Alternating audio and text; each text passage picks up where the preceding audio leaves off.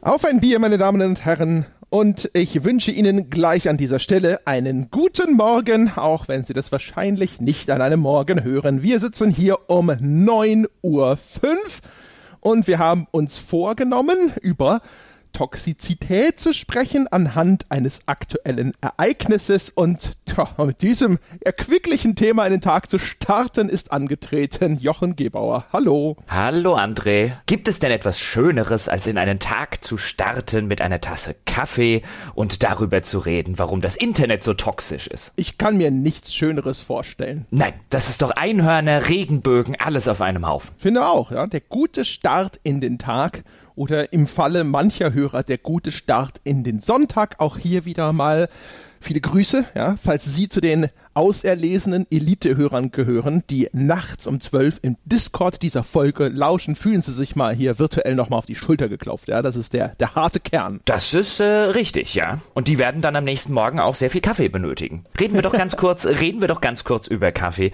denn ich habe einen fantastischen Hörerkaffee am Start. Vor einiger Zeit hat mir ein Hörer ja schon mal eine elektrische Kaffeemühle und mehrere äh, Kehrpakete mit äh, Bohnen aus aller Welt geschickt, also Kaffeebohnen. Bohnen, nicht andere Bohnen. Und jetzt probiere ich aus den Kaffee aus Äthiopien.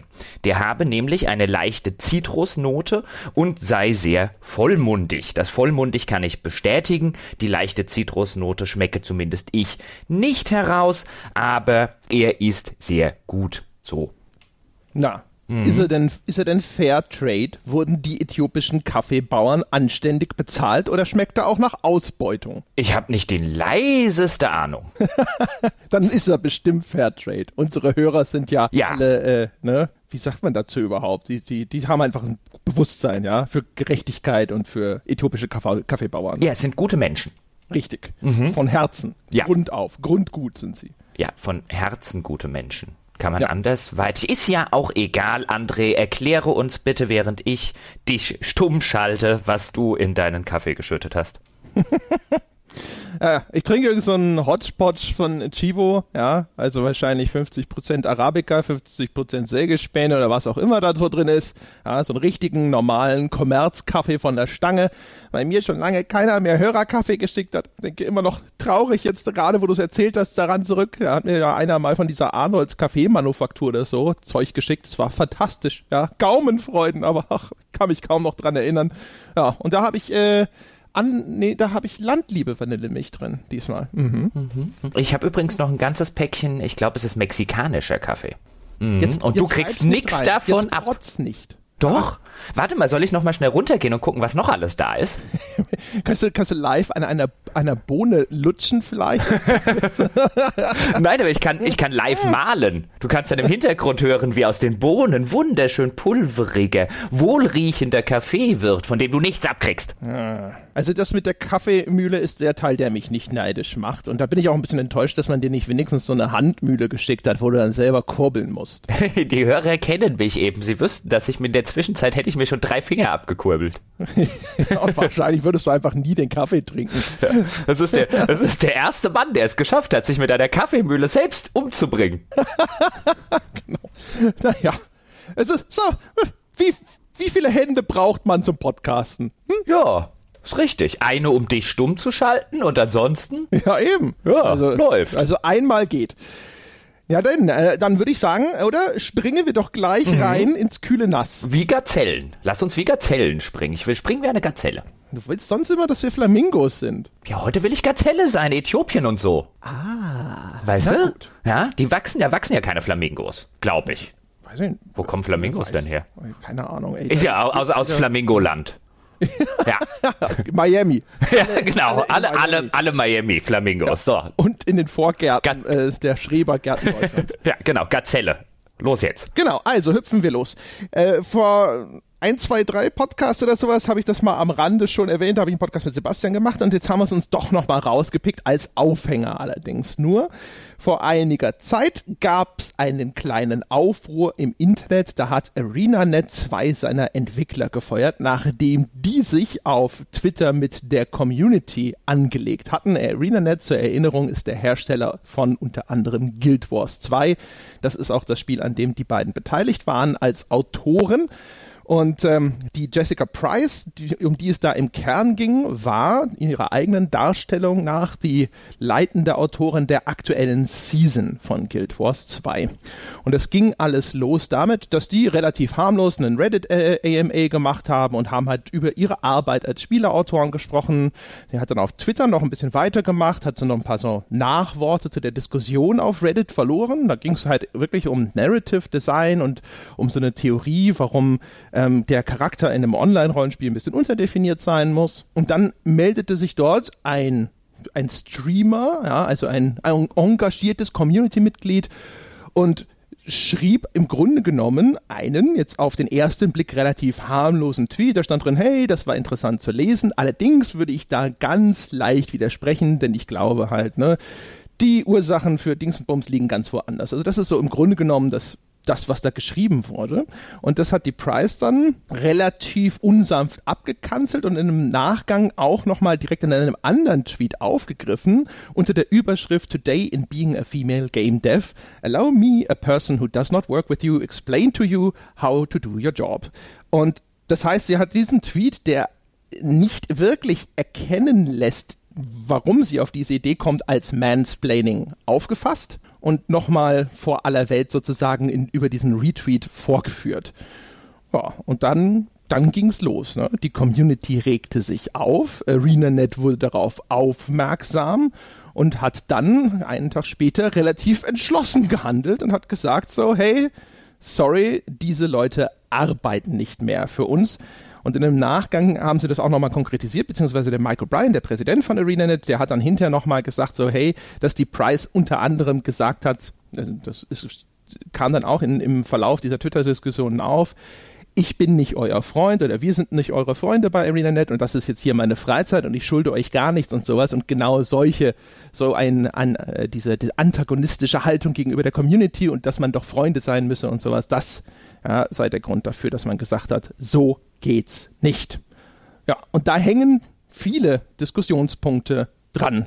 Jochen, hast du noch was hinzuzufügen zu den, zu den Abläufen, diesem kurzen Abriss der Abläufe? Hast du schon einen ersten Diskussionspunkt, wo du einsteigen möchtest? Vielleicht sollte man noch hinzufügen, dass sie nach diesem Tweet, den du gerade zitiert hast, dieses Today in Being äh, Female Game Dev, ähm, hat sie noch einen kurz danach äh, abgesetzt, indem sie geschrieben hat, dass das nächste, der nächste Rando Asset, also irgendwie das nächste Arschloch, das äh, versucht ihr äh, das Konzept von Branching Dialog zu erklären, ähm, obwohl sie seit irgendwie äh, über zehn Jahren in Game Development arbeitet, dass das nächste Arschloch, das das tun würde, sofort geblockt wird von ihr. Ich glaube, das spielte auch noch, da ging auch noch mal so eine so eine Eskalationsstufe noch eine Runde höher, die dann dazu ein bisschen mit beigetragen hat, dass der äh, arme Mensch, der da im ersten Schritt einfach nur gedacht hat, ich widerspreche mal ein bisschen, der hat ja auch noch dazu geschrieben, dieser Streamer, den du erwähnt hast, dass der Thread total interessant wäre, den die Jessica Price da gepostet hat und er wirklich nur so eine Kleinigkeit hätte, wo er widersprechen würde und ähm, das illustriert so ein bisschen, dass das bei der Jessica Price völlig anders angekommen ist. Ja, völlig. Also das ist so das erste Kuriosum von dem ganzen Ding.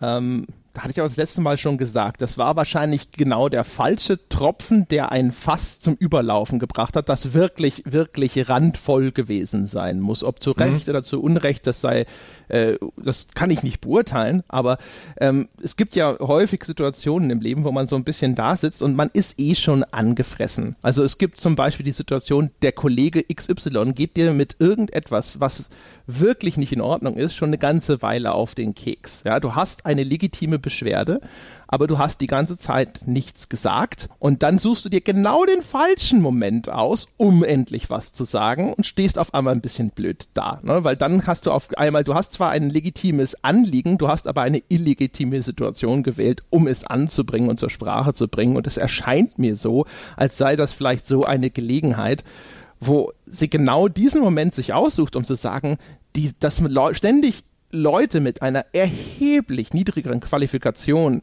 mir erzählen wollen, wie der Hase läuft, geht mir tierisch auf den Keks, aber sie sucht sich ausgerechnet jemanden aus, der eine sehr respektvolle und vorsichtige Ansprache gewählt hat. Ja, das ist ein bisschen komisch, aber das wirft so ein bisschen ein Schlaglicht auf diese ganze Diskussion, um das jetzt mal ein bisschen höher aufzuhängen, weil das soll ja diese ähm, dieser Teil der Diskussion oder diese diese Angelegenheit, die da bei ArenaNet passiert ist, wir werden darauf bestimmt noch das ein oder andere Mal zu sprechen kommen, aber die dient uns ja nur so ein bisschen erst im ersten Schritt jetzt als aktueller Aufhänger, denn die Debatte ist ja schon ein bisschen älter. Schon 2017 zum Beispiel gab es einen sehr, sehr interessanten, insbesondere unter Game Developern, sehr viel geteilten Thread von einem Developer namens Charles Randall. Charles Randall hat unter anderem für Ubisoft und für BioWare gearbeitet, ist eher auf der technischen Seite zu Hause, war also, ผูกขาด mitprogrammiert, zum Beispiel an äh, Baldur's Gate, an Assassin's Creed und so weiter und so fort.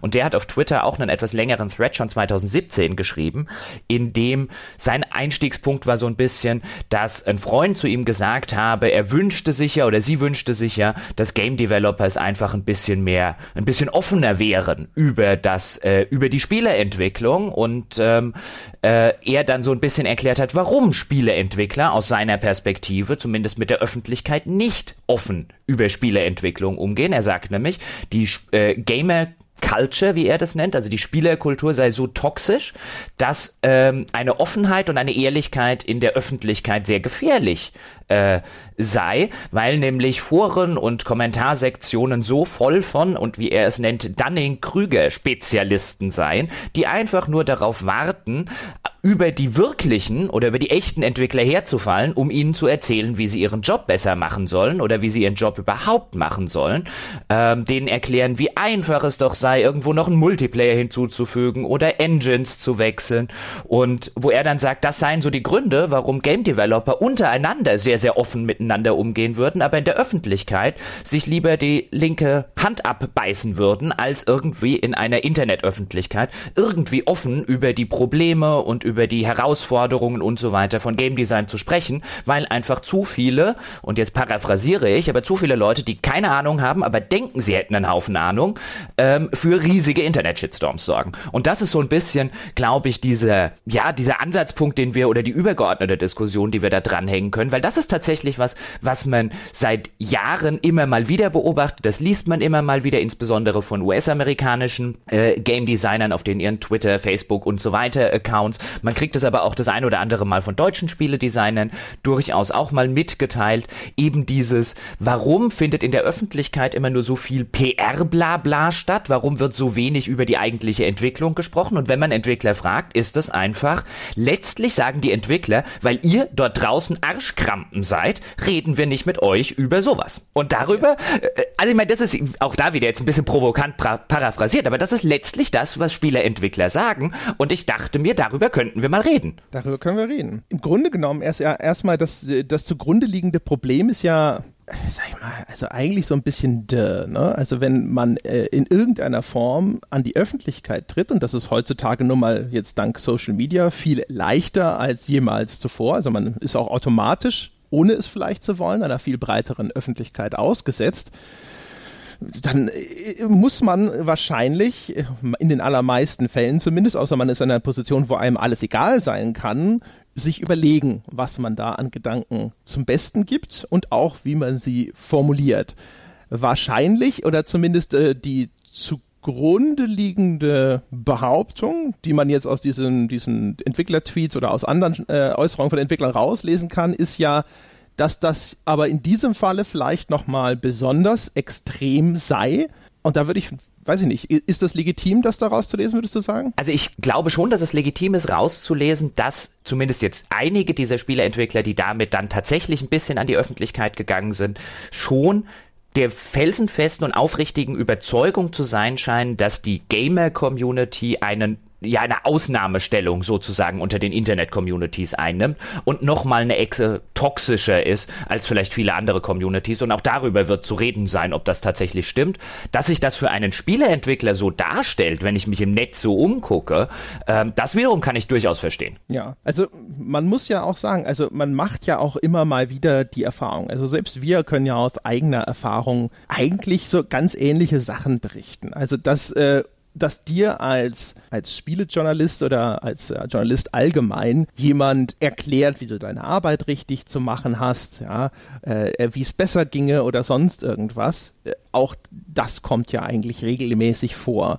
Also so aus der eigenen Beobachtung würde ich sagen, viele von den Dingen sind nicht so ungewöhnlich und zumindest nicht beschränkt auf Spieleentwickler, sondern vielleicht auch eben einfach Teil eines normalen Internetdiskurses, wo, sag ich mal, auch bestimmte Nuancen einfach verloren gehen. Also wo vielleicht auch Dinge, sag ich mal, wie, wie Forderungen klingen, weil sie verknappt werden, wo Dinge besserwisserisch klingen, weil sie eben nicht so richtig schön ausformuliert sind und nicht begleitet sind durch zum Beispiel irgendwelche körpersprachlichen oder anderen Indikatoren, die ein persönliches Gespräch noch mitbringen würde. Das ist der eine Punkt. Ich würde sagen, der andere Punkt ist natürlich auch, ähm, den muss man, glaube ich, auch konstatieren, dass das Internet halt einfach und gerade die sozialen Medien und Co. einfach ein wunderschöner Nährboden für die Besserwisser sind, die es auch durchaus dort draußen gibt. Das heißt, diese Leute, die tatsächlich so ähm, der, der Meinung sind, wie Charles Rental nennt sie dann die Dunning-Kruger-Spezialisten. Dunning-Kruger ist so ein äh, nach seinen Entdeckern benannter Psychologe psychologischer Effekt, um den ganz kurz noch zu erklären im Rahmen dieser Diskussion, bei dem es letztlich darum geht, dass inkompetente Menschen nicht wissen können, dass sie inkompetent sind, denn die Fähigkeiten, die zur Einschätzung von Kompetenz führen oder beziehungsweise die Fähigkeiten, die nötig wären, damit sie erkennen, dass sie inkompetent sind, die können sie nicht haben, weil sie inkompetent sind. Das ist der Dunning-Kruger-Effekt jetzt in a nutshell zusammengefasst. Und diese Menschen, die für die ist das Internet natürlich der perfekte Nährboden und die sieht man auch dort immer wieder. Und das sind natürlich die Menschen, über die man sich jetzt als Creator, ähm, als jemand, der irgendetwas macht im Internet, seien das Spiele, sei das Kunst, sei das Journalismus, ist völlig egal was. Mit diesen Menschen sieht man sich natürlich gerade im Internet durchaus auch mal ständig konfrontiert und ähm, muss dann so seine eigene Taktik vielleicht ein bisschen finden, wie man mit denen umgeht. Denn, wie man jetzt bei Jessica Price zum Beispiel sieht, es ist vielleicht keine ganz kluge Idee, auch wenn darüber zu reden sein wird, ob es aus ihrer Perspektive vielleicht eine legitime Sache war, das zu machen, ob das die Leute einfach abkönnen müssen und ob es nicht eine totale Überreaktion gewesen ist, dann zum Arbeitgeber zu rennen und zu sagen, entlass die Frau bitte sofort, weil das ist ja danach passiert. Es gab einen riesigen Reddit-Aufschrei und die Leute haben zu Hunderten, wenn nicht sogar zu Tausenden irgendwie in Foren und direkt an ArenaNet geschrieben, dass die Frau nicht mehr tragbar sei und dass sie nicht mehr, nichts mehr mit Guild Wars zu tun haben wollen und dass sie nichts mehr kaufen werden, solange die dort irgendwie arbeitet. Also da hat sich dann so eine ganze, äh, so eine ganz, ein ganzer Mob entwickelt. Das ist dann wieder die Schattenseite des Ganzen. Aber dass es vielleicht nicht sonderlich klug ist, genau diesen Leuten, ähm, ohne jetzt zu unterstellen, dass der Streamer einer wäre, aber genau diesen Leuten, sich mit denen auch noch im Internet anzulegen, ist dann wieder eine andere Geschichte. Also da gibt's vielleicht auch klügere Taktiken. Ja, also wie gesagt, also in dem Bewusstsein, dass man in diesem öffentlichen Raum eben vielleicht mit ein bisschen mehr Fingerspitzengefühl oder auch bedachter handeln muss. Oder also zumindest wenn man, wenn man solche Risiken, ja, also das Risiko solcher Konsequenzen minimieren möchte oder sowas, äh, hätte man wahrscheinlich anders antworten sollen. Ne? Ob mhm. man das dann jeweils emotional in dem Moment will oder kann, ist dann halt immer eine andere Frage.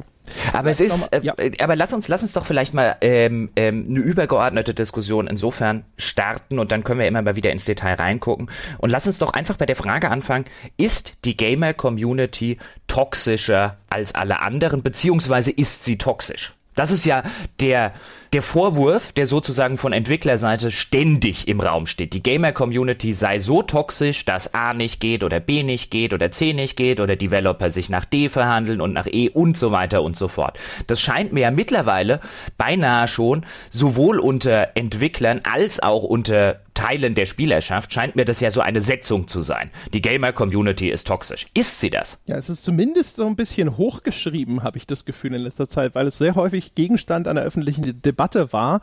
Und wenn, es ist zumindest in dem Begriff, sich zu so einer Art Binsenweisheit äh, zu entwickeln, habe ich das Gefühl ich meine, die Frage ist erstmal, über was spricht man denn? Also man spricht sicherlich nicht wahrscheinlich über die Gamer-Community im Sinne von alle Gamer, sondern was man meint, ist ja die Gruppe von Leuten, die eben im Internet an auch bestimmten neuralgischen Punkten wie Reddit oder Twitter in Erscheinung tritt, um über Spiele zu diskutieren und sich dabei sozusagen als Spieler oder als Gamer oder Mitglied der Gamer-Community quasi assoziiert, ne, indem er dort tätig wird.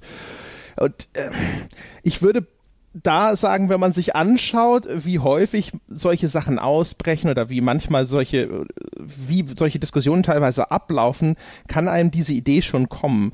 Ich würde aber ehrlich gesagt selber glauben, die Antwort lautet nein. Und ich würde glauben, ähm, die Erklärung ist eher, in den, in den Medien zu suchen, in denen es abläuft, insbesondere wenn es um Social Media geht, aber auch bei Foren. Weißt du, an den Autounfällen da fährt halt jeder langsamer vorbei und macht Fotos. Das heißt also, so diese ganze, es laufen Hunderttausende von völlig normalen und anständigen Diskussionen. Aber erstens, die werden nicht über Medienberichte dann hochgespült, ja, so wie jetzt, wenn, wenn solche Skandälchen aufploppen. Und das sind auch nicht die, wo dann das, was man einen Shitstorm nennt, ist ja einfach nur eine, also ein Peak, eine Zentrierung von Aktivität und in diesem Fall in einem negativen Kontext. Und diese negativen Sachen, diese Sachen, die so aufwühlen, das sind natürlich auch die, die am ehesten wahrscheinlich wahnsinnig viele Antworten provozieren, ja, wo sich dann auch Fronten bilden, die einen Verteidiger und die anderen Angreifer sozusagen, wahrscheinlich sieht sich jeder jeweils in der Opferrolle und dann verselbstständigt sich das Ganze. Ich würde vermuten, es ist ein, ein Mechanismus des Online-Diskurses und auch, äh, de, was Aufmerksamkeit erregt. Das würde ich auch sagen. Also das wäre auch so ein bisschen die, ja, so die Erkenntnis, zu der ich jetzt gekommen bin, als ich ein bisschen über die Frage nachgedacht habe. Ich habe nicht den Eindruck, dass das in irgendeiner Form einzigartig für die Gamer-Community, so es denn überhaupt eine Gamer-Community gibt und man nicht einfach sowieso zu viele Gruppen und zu viele Strömungen und zu viele Menschen Menschen unter diesem Oberbegriff subsumiert. Ähm, so es die denn überhaupt gibt, habe ich nicht den Eindruck, dass die toxischer ist als andere. Da muss man auch nur mal und ich glaube, da kommt auch teilweise kommt diese, dieser Eindruck und diese Überzeugung daher, dass man vielleicht nicht oft genug über den eigenen Tellerrand und aus der eigenen äh, Gamer-Filterblase hinausguckt. Also ich habe nicht den Eindruck, dass die Gamer-Community zum Beispiel in irgendeiner Form ähm, stärker in der Hinsicht ähm, oder toxischer in der Hinsicht ist als zum Beispiel einige Communities. Ich nehme es jetzt mal aus dem US-amerikanischen Sportbereich, was dort zum Teil über Spieler geredet wird in den entsprechenden Communities, was denen an den Kopf geworfen wird. Da äh, haben es Game Designer sogar noch relativ gut. Ich meine, man gucke sich, selbst in Deutschland, man gucke sich die aktuelle Diskussion um Mesut Özil an. Jetzt egal, auf welcher Seite man steht, ob man jetzt sagt, ich kann Mesut Özil verstehen oder das, was Mesut Özil dort gemacht hat, geht überhaupt nicht. Da will ich gar nicht zu sehr ins Detail reingehen, darum soll es auch gar nicht gehen, aber man gucke sich in den entsprechenden Foren und in den entsprechenden Kommentarspalten an, was Mesut Özil ins Gesicht bläst. Und dann denkt man sich auch so eine Runde ein, Kritik ja, aber da, was da teilweise stattfindet, ist nicht minder toxisch toxisch als das, was man zum Beispiel im Spielebereich das ein oder andere Mal sieht oder wo man dann zum Beispiel bei Online-Spielen sagt, dass die Communities ja überhaupt nicht gehen, was die sich da gegenseitig an den Kopf werfen. Das beobachtet man äh, durchaus auch in vielen anderen Bereichen. Man guckt sich Politdiskussionen an, ja, wenn irgendein Politiker irgendwas bei äh, äh, Twitter oder Facebook postet, der muss sich genauso anhören lassen, warum er seinen Job scheiße macht, wie sein Job besser funktionieren würde, warum er ein korruptes Wichser-Arschloch ist und, und, und, und, und. Deswegen glaube ich auch, wie du das gesagt hast, im ersten Schritt sollten wir mal konstatieren, dass die Gamer-Community als solche nicht in irgendeiner Form einzigartig toxisch ist, sondern vielleicht sollten wir konstatieren, dass die Gamer-Community sozusagen qua ihrer Historie als eine sehr junge Community, als eine Community eines Mediums, das erst in den 80ern oder in den 70ern und 80ern erst seine ersten Schritte gemacht hat und dann zur Jahrtausendwende zeitgleich mit dem Internet zu einem Massenphänomen geworden ist, dass die natürlich insbesondere diese Internetforen, diese so sozialen Medien und so weiter vielleicht tiefer durchdrungen hat, als das anderen Hobbys oder anderen Themen bislang gelungen ist, einfach weil die noch eine relativ große analoge Zielgruppe besitzen, die in analogen Medien unterwegs ist. Ich glaube, das ist eher der Teil, der dafür sorgt, dass ein Eindruck entsteht, dort sei etwas toxischer, einfach weil mehr Spieler oder mehr Mitglieder dieser Gamer-Community ganz natürlich schon im Internet, auf sozialen Medien und Co. unterwegs sind, während das bei anderen Medien beziehungsweise anderen Hobbys noch nicht so ausgebreitet und so verbreitet ist, weil da immer noch genug Fans oder genug Anhänger oder genug Interessierte immer noch relativ klassisch, altmodisch analoge Medien konsumieren. Das hat man sogar früher schon mal äh, beobachtet, dass also dieser, dieser Effekt, wo man so denkt, man hätte eine Sonderstellung inne oder da ist eine Sonderstellung irgendwo verbucht worden, die wahrscheinlich gar nicht existiert, nämlich bei der Killerspieldebatte, da war es die die Gamer-Community, jetzt mal, der, der, Begriff wird hier lose verwandt. Fragen Sie hinterher nicht, wen meint ihr denn unbedingt mit dieser Gamer-Community? Dachte, ähm, sie sind die einzigen, die sich diese Jugendschutzdiskussionen ständig antun müssen. Also es war bestimmt in, in, in dieser Hochzeit eine Sonderstellung, was Spielen öffentlich dann vorgeworfen wurde oder welches Licht sie da gestellt wurden. Aber zum Beispiel diese ganzen Jugendschutzdebatten um USK-Freigaben und ähnliches, das gab es im Filmbereich selbstverständlich auch schon viel, viel länger. Teilweise auch mindestens genauso heftig, so VHS-Horror-Ära und sowas. Da wurde dann auch der Film für die, das Unglück der Jugend und auch für Mordfälle und ähnliches verantwortlich gemacht. Das hatte er halt schon durchlaufen. Hm. Und bis heute wird auch über FSK-Freigaben und ähnliches genauso diskutiert. Ich erinnere mich, in der Hochzeit dieser Killerspieldebatte habe ich mal einen FSK Mitarbeiter äh, interviewt dazu, der erzählt hat so, die, die Leute kriegen das nur nicht mit. Jetzt gerade äh, werden wir bombardiert mit E-Mails, weil wir, das war damals ähm, Casino Royale, dieser James Bond-Film, ab 12 freigegeben haben. Und uns auch etliche Leute und auch etliche Zeitungsartikel vorwerfen, dass wir diesen viel zu brutalen Film äh, mit einer Zwölferfreigabe viel zu sanft behandelt haben und dass uns offensichtlich äh, die Kompetenz fehlt zu beurteilen, was der Jugend zuzumuten ist und so weiter und so fort. Das war also quasi eine identische Debatte, die sich sogar an einem viel niedrigeren Alterssiegel aufgehängt hat, aber das hatte halt niemand mitbekommen und deswegen dachte man, ja, nur Spiele sind einer solchen Kritik ausgesetzt. Ja, oder das Witzige an der Geschichte ist hier jetzt Leute aus unserer Generation, die vielleicht in den 80ern aufgewachsen sind, die haben das damals ja durchaus noch mitgekriegt, die Debatte, die da dann um Horrorfilme zum Beispiel oder Filme im Allgemeinen. Und die, unsere Generation saß dann ja, so wie du es jetzt gerade geschildert hast, die saß dann ja so bei der Killerspieldebatte da und hat dann so ein bisschen gesagt, ein, warte mal, das ist nicht so einzigartig, wie ihr denkt.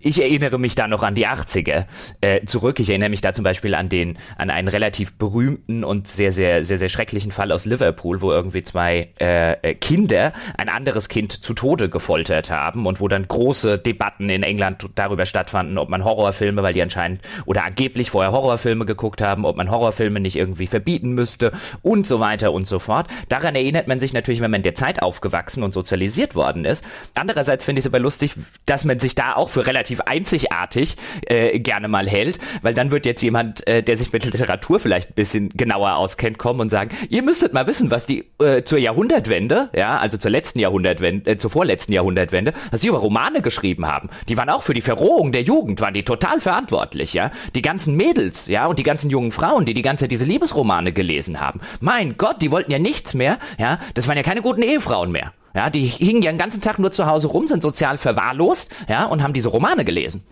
Also ich glaube, und wenn man wahrscheinlich, wenn man wahrscheinlich noch früher zurückguckt, ich glaube, das ist halt einfach so eine Diskussion, die begleitet jedes neue Medium. Jedes neue Medium, das irgendwo in die etablierten Medien oder in eine etablierte Gesellschaft, äh, wo Dinge etabliert konsumiert werden, reinkommt, wird vom Establishment wahrscheinlich zuerst mal abgelehnt und das Establishment sieht im ersten Schritt erstmal nur die potenziell negativen Sachen, weil man kennt das ja nicht und was man nicht kennt, ja, das ist immer problematisch. Ja, also genauso ist es ja zum Beispiel auch ähm, bei der Diskussion darüber, ob die, die Gamer-Community besonders sexistisch sei.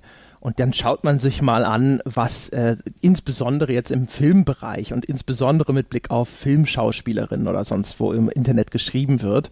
Und es ist kein Vergleich. Es ist wirklich absolut, absolut kein Vergleich. Aber niemand setzt sich hin und sagt, die Film-Community insgesamt das ist ja der, der sexistischste Haufen auf diesem Planeten wahrscheinlich eben, weil es, äh, man denkt so nicht über den Film nach. Der Film ist ein total ubiquitäres Medium. Jeder schaut Film oder angenommen quasi jeder Mensch schaut Filme und dass es überhaupt noch ähm, dass überhaupt noch so drüber nachgedacht wird, dass es sowas wie eine, eine Gamer-Community gibt, das zeigt ja eigentlich schon so ein bisschen, dass dieses Medium noch eben nicht genau diesen Rang hat, wo man so davon ausgeht, dass es halt eines dieser großen Medien, dass jeder irgendwie so mit einem Fuß drin, selbst wenn die Statistik das schon längst nicht mehr hergibt, aber das ist immer noch sowas, es gibt da diesen Blob an Leuten, die sich mit diesen Spielen beschäftigt und die sind so und so. Das stimmt. Wahrscheinlich müsste man sogar hingehen, seriöserweise, und müsste einfach aufpassen, dass man nicht mehr von dieser Gamer-Community spricht, weil das eine sehr unzulässige Subsumierung und wahrscheinlich auch eine sehr unzulässige,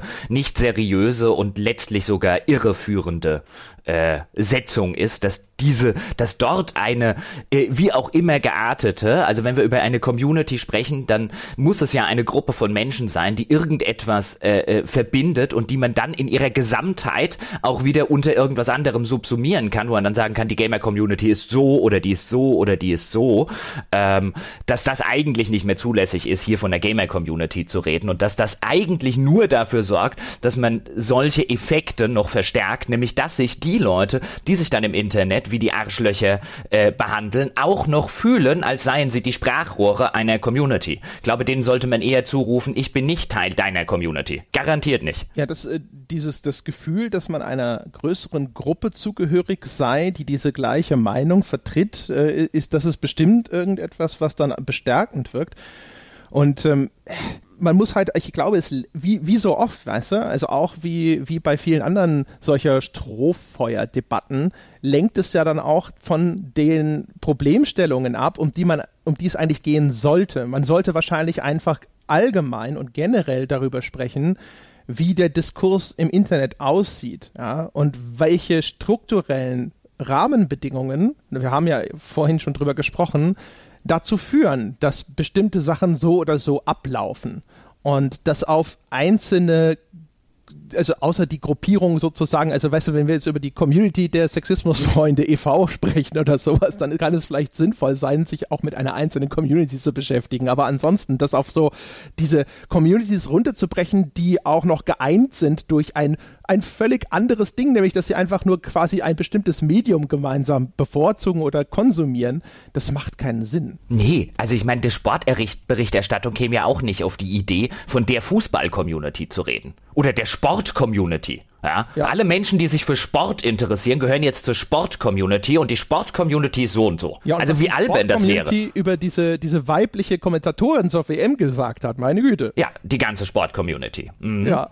Gut, dann kommen natürlich die, was weiß ich, und dann kommen welche aus der Skifahr-Community und sagen, bei uns sind aber doch weibliche Kommentatorinnen, äh, äh, sind doch schon häufig, äh, sind doch schon gang und gäbe und üblich, gerade im Wintersport und so, gerade im, im, im Frauenwintersport, der ja auch in Deutschland sehr viel verfolgt wird, wie Biathlon und Co. Ähm, da sind auch Moderatorinnen und alles total üblich. Ähm, aber das subsumieren wir jetzt alles mal unter der Sport-Community und die Sport-Community ist so und so. Aber reden wir doch über den Diskurs im Internet. Beziehungsweise reden wir über den Diskurs im Internet jetzt wirklich im Kontext von Spieleentwicklern. Weil auch da fand ich diesen Dialog oder diesen Skandal um Jessica Price, also die Mitarbeiterin von ArenaNet, fand ich da sehr aufschlussreich, weil auch das liest man häufiger mal unter unter Game Developern. Denn die Sache ist ja, sie hat das auf ihrem privaten Account gepostet. Das heißt, es war jetzt kein ArenaNet-Account, sondern das ist ihr privater Twitter-Account, wo sie allerdings in ihrer Beschreibung ähm, schreibt, sie sei Game Producer, Writer, Editor und unter anderem auch Teil des ArenaNet Narrative Teams. Das heißt, ihr Arbeitgeber steht in ihrer Twitter-Beschreibung, aber der Twitter-Account ist privat. Das heißt, auch auf diesem privaten Twitter-Account, wo das alles stattfand, was wir vorhin gesagt haben, ähm, wo, dann ging dort halt dann die Diskussion los, nachdem sie den einen Typen einen Rando Asset, also spätestens da und dann dieses Today in Being a Female Game Dev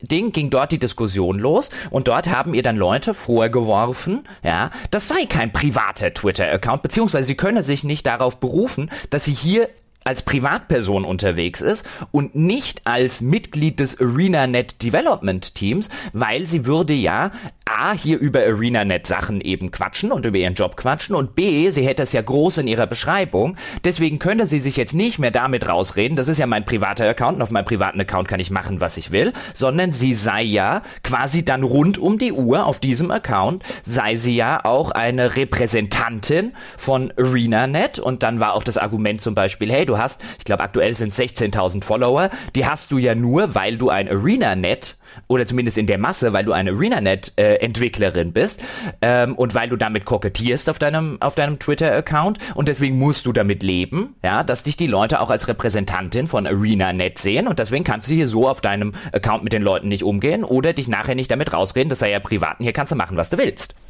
Wie ja. steht man denn dazu? Denn das ist auch wieder was und da gab es dann auch durchaus andere Entwickler und Entwicklerinnen, zum Beispiel eine Entwicklerin, die bei den Arcane Studios, also den Machern von Dishonored, äh, arbeitet, die das ebenfalls in ihrer Twitter-Beschreibung hat, dass sie bei den Arcane Studios äh, eben arbeitet und die dann in dieser Diskussion auch gesagt hat, hey, pass mal auf, ähm, wir brauchen aber trotzdem, bloß weil das da steht, heißt das noch lange nicht, dass ich hier die ganze Zeit Repräsentantin von äh, den Arcane Studios bin. Auch wir haben ein Recht auf unsere privaten Twitter-Accounts, mit denen wir genauso umgehen wie ihr mit euren Accounts. Und nur die Tatsache, dass da mein Arbeitgeber steht, heißt noch lange nicht, dass alles, was ich hier sage, als Repräsentantin von äh, den Arcane Studios passiert.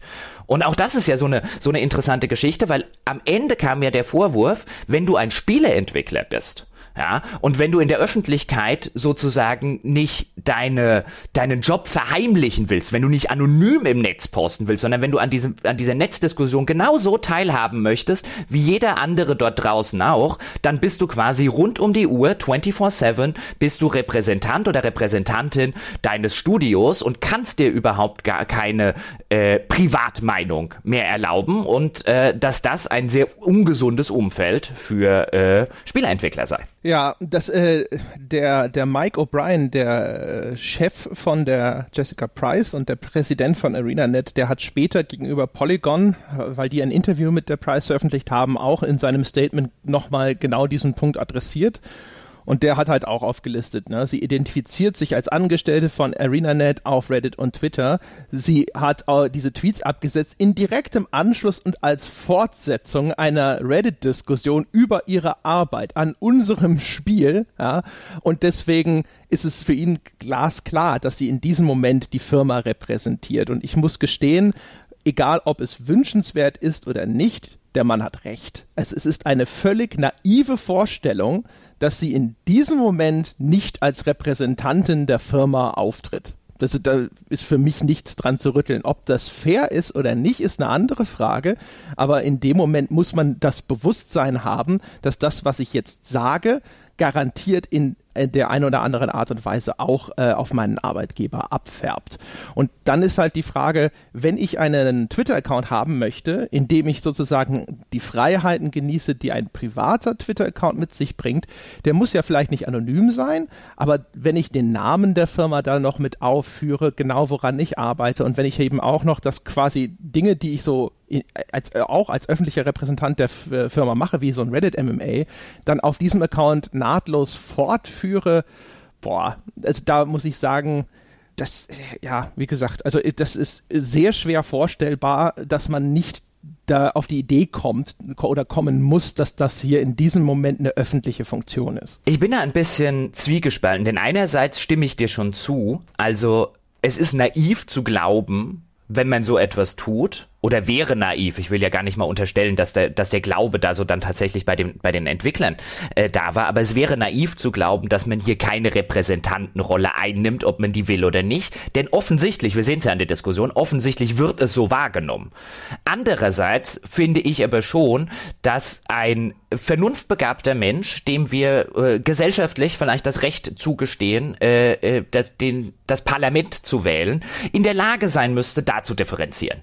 Also ich habe auch den Eindruck, dass das häufig, nämlich du bist hier als Repräsentantin unterwegs, dass das häufig ein Strohmann-Argument ist, was missbraucht wird, obwohl, also intellektuell unredlich missbraucht wird, obwohl den Leuten klar ist, dass sie hier keine Repräsentantenrolle einnimmt. Aber es ist so eine schöne Steilvorlage, weil sie was gesagt hat, was man nicht leiden kann. Und jetzt kann man das nehmen, ja, und kann sie damit mundtot machen. Ich glaube ja, das, schon. Ja, ja, dass, ja, dass genau. das instrumentalisiert wird, da stimme ich dir voll zu. Also auch, äh, das sieht man ja im Nachgang, ja. Also du hast ja schon beschrieben, wenn dann sozusagen gefordert wird, dass die Köpfe rollen und dann sich äh, überhaupt dann so, so diese, jetzt, also nennen wir es mal weiter, so ein Internetmob bildet, der, sie, der dann die Firma adressiert und der Firma sagt, sie soll dort tätig werden oder sowas äh, ja. Und in, in dem Fall, was ich ja ganz interessant finde, wir haben ja an, an manch anderer Stelle immer mal schon drüber gesprochen, dass das Medium Spiele jetzt im Vergleich jetzt vielleicht zum Medium Literatur, zum Med insbesondere zum Medium Film, nicht wirklich Berühmtheiten oder sehr, sehr wenige wirkliche Berühmtheiten, wirkliche Stars hervorgebracht hat.